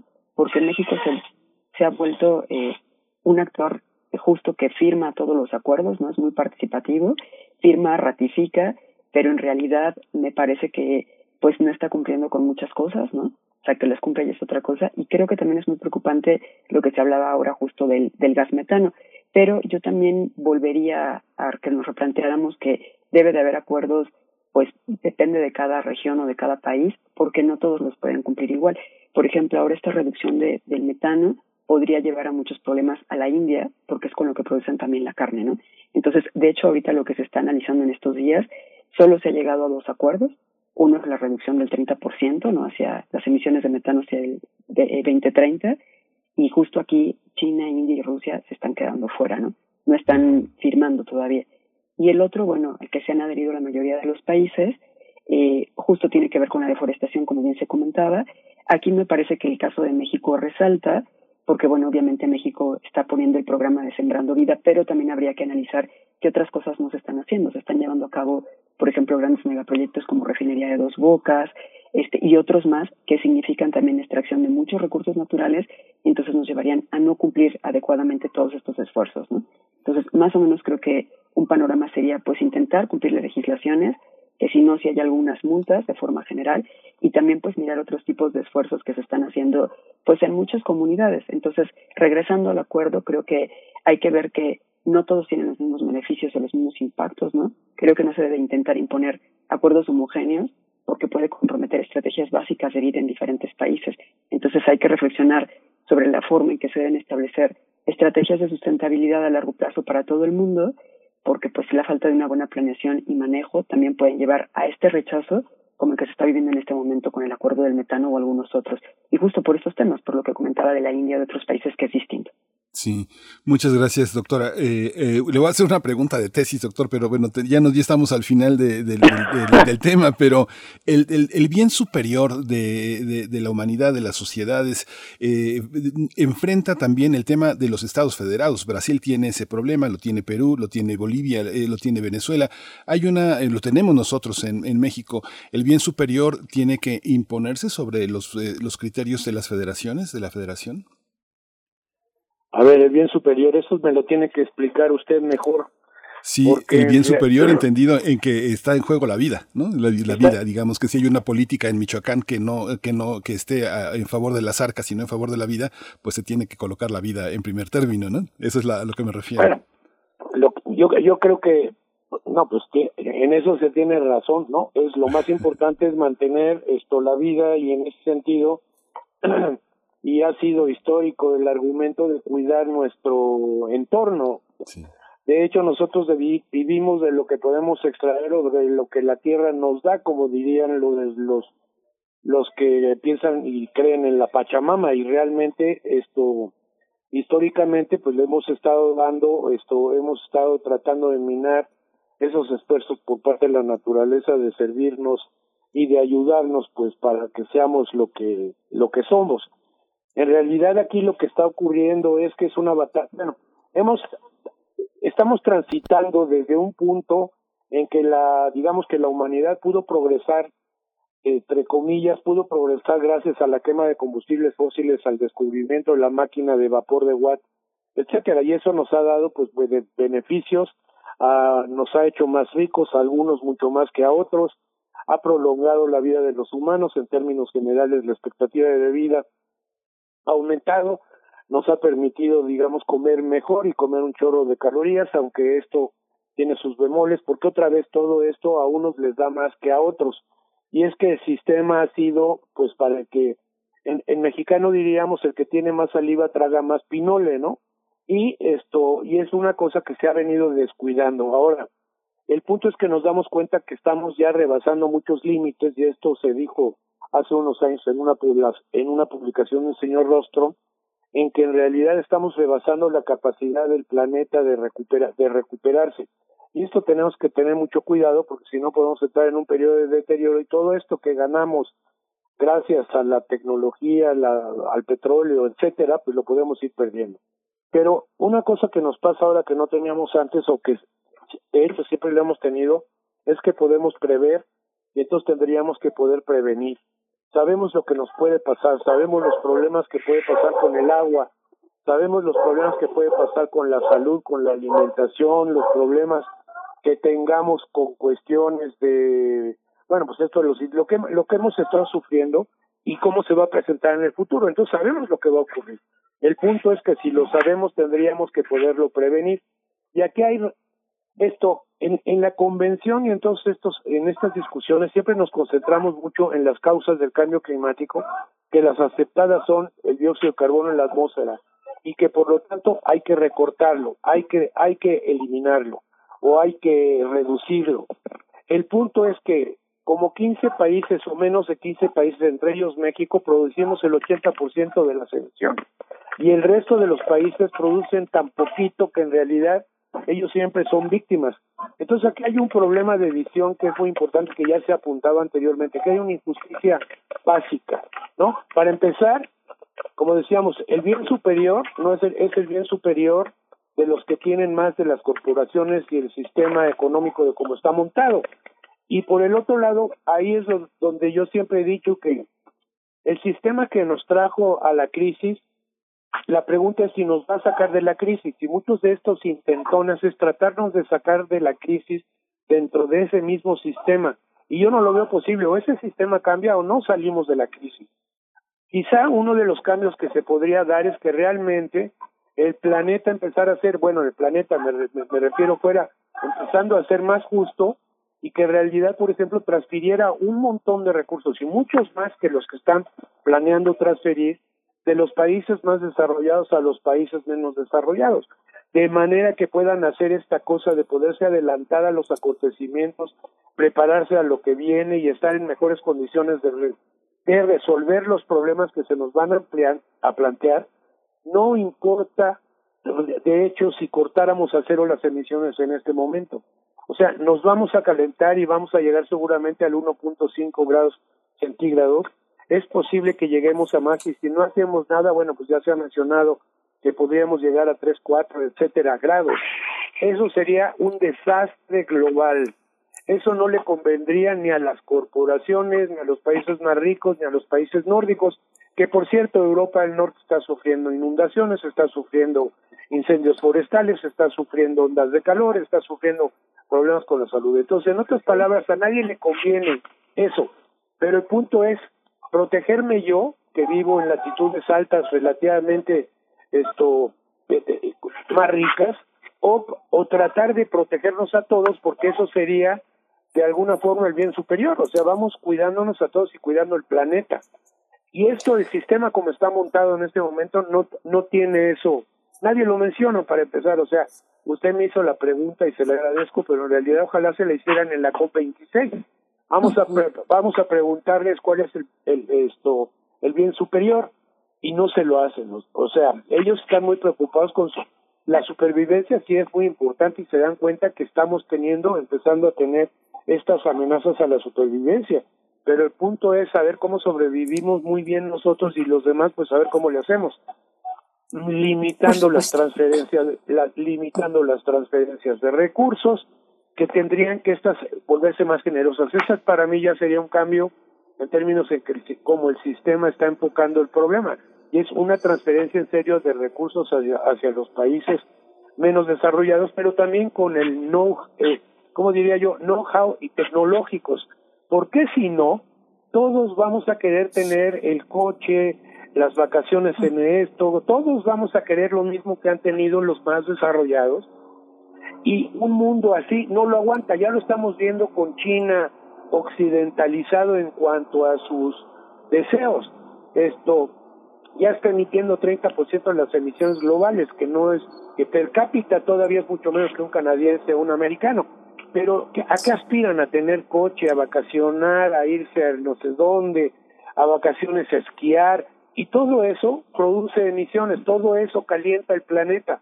Entonces, si estamos queriéndonos desarrollar como se desarrolló un americano moderno o un esto, lo que sea, un europeo, por ahí no va la cosa. O sea, realmente yo no sé cómo decirle a alguien que, bueno, pues diviértete de otra manera, ¿no?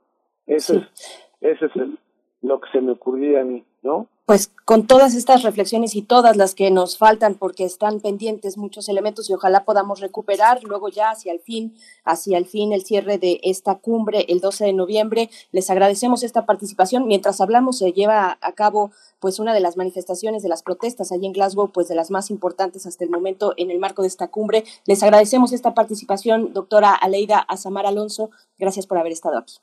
Al contrario, muchísimas gracias. Gracias. Hasta pronto. Igualmente, doctor Carlos Gay García. Ojalá tengamos oportunidad de retomar eh, esto que va directo hacia todos. La exigencia nunca ha sido tan urgente y tan enfática. Muchas gracias. Así es. Muchas gracias por la invitación. Muchas gracias. Vamos a escuchar una colaboración de Verónica Ortiz, eh, justamente de uno de los grandes autores del medio de la generación de medio siglo, Sergio Galindo, y su gran novela El Bordo.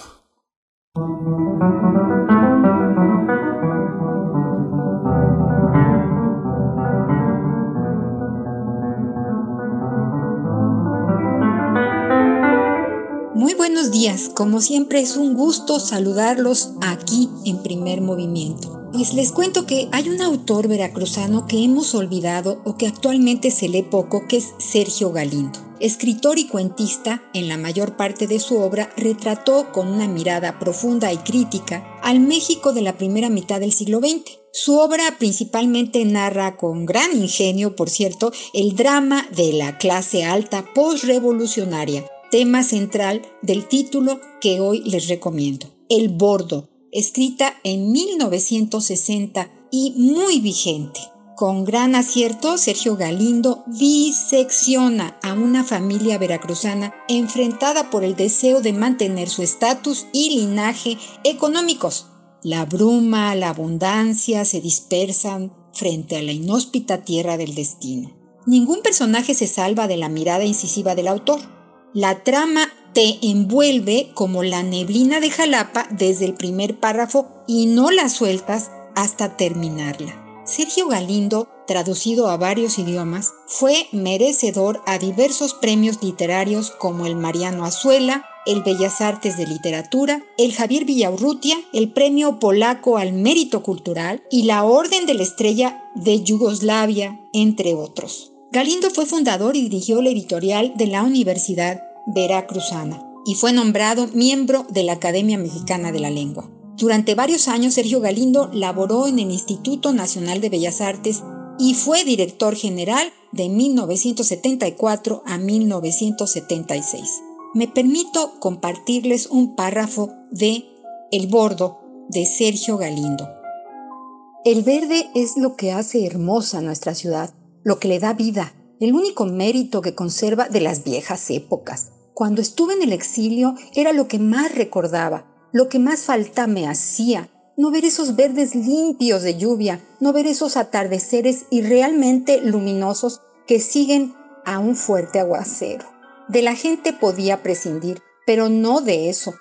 Ahora aquí, en esta ciudad que ya no es mi ciudad, invadida por advenedizos que creen que los puestos políticos pueden suplir lo que les falta en categoría, en don de gentes, en distinción, ahora aquí, en esta ciudad que ya no es mi ciudad, invadida por advenedizos que creen que los puestos políticos pueden suplir lo que les falta en categoría y don de gentes, en distinción, ahora. Lo único que me consuela es que eso no lo pueden manchar. Lo demás lo han manchado todo. El casino, las casas antiguas, las haciendas que ahora pertenecen a nuevos ricos, hasta los nombres han perdido su mérito o han desaparecido. El Bordo, de Sergio Galindo, es parte de la nueva colección popular del Fondo de Cultura Económica, una novela que sin dudarlo les recomiendo y que nos obliga a recuperar, leer y releer la obra de este magnífico autor veracruzano. Más libros, más libres, por una república de lectores. Hasta la próxima.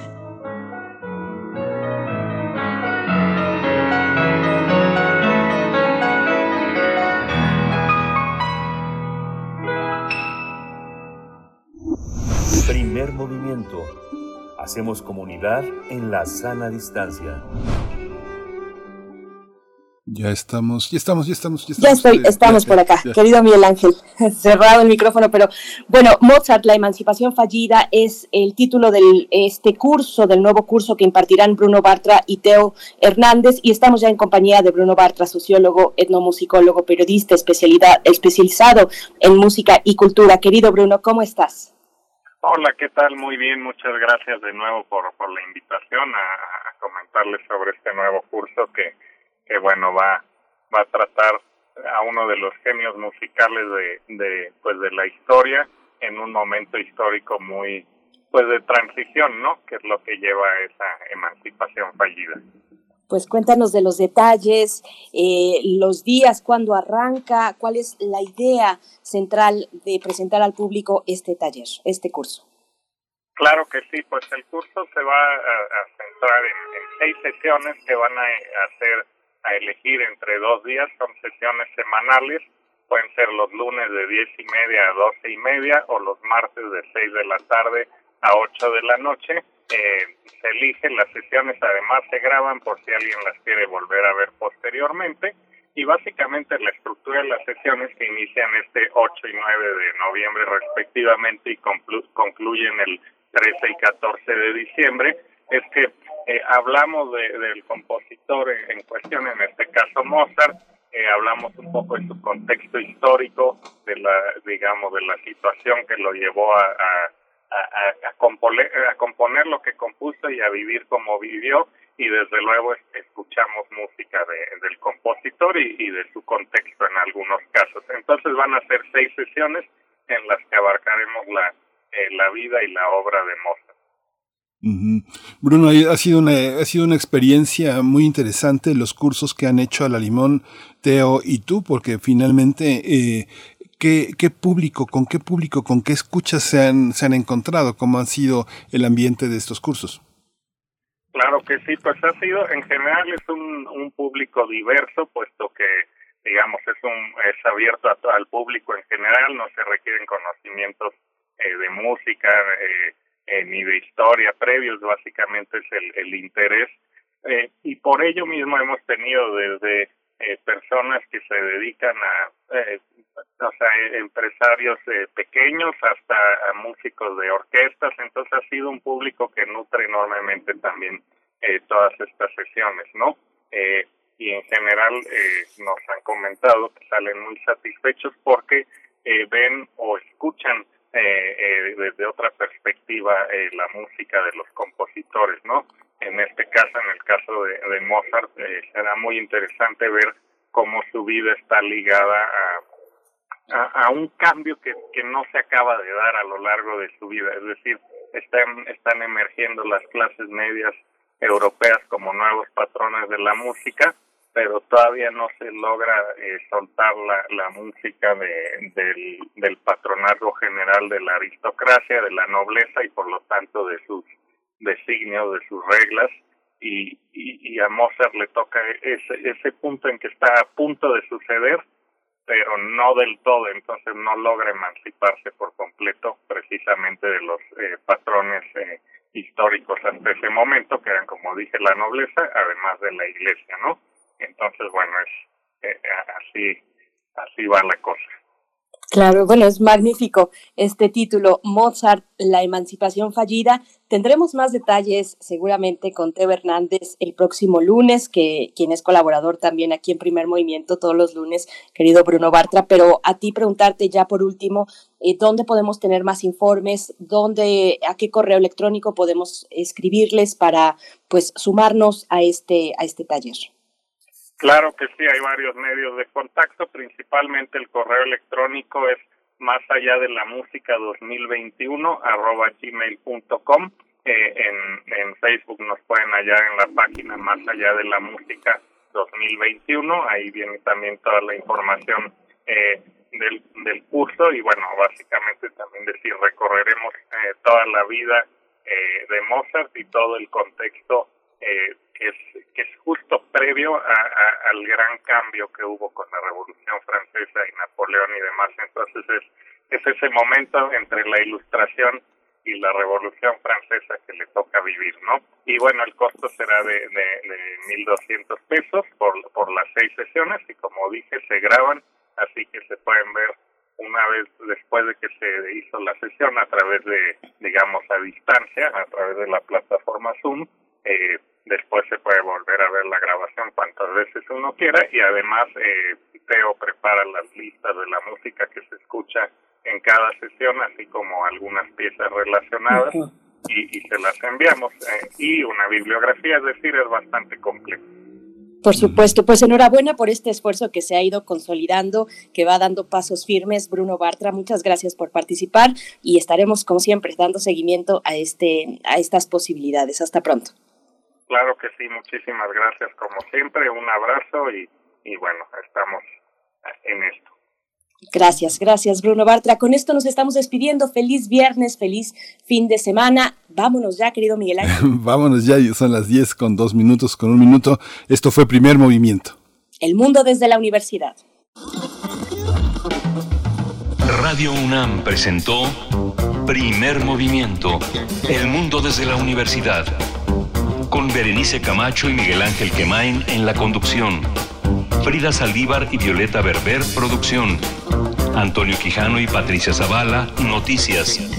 Miriam Trejo y Rodrigo Mota, coordinadores e invitados. Tamara Quirós, redes sociales. Arturo González y Socorro Montes, operación técnica. Servicio social, Cecilia Esquivel y Roberto Rebollo. Locución, Esa Uribe y Juan Stack. Quédate en sintonía con Radio UNAM. Experiencia sonora.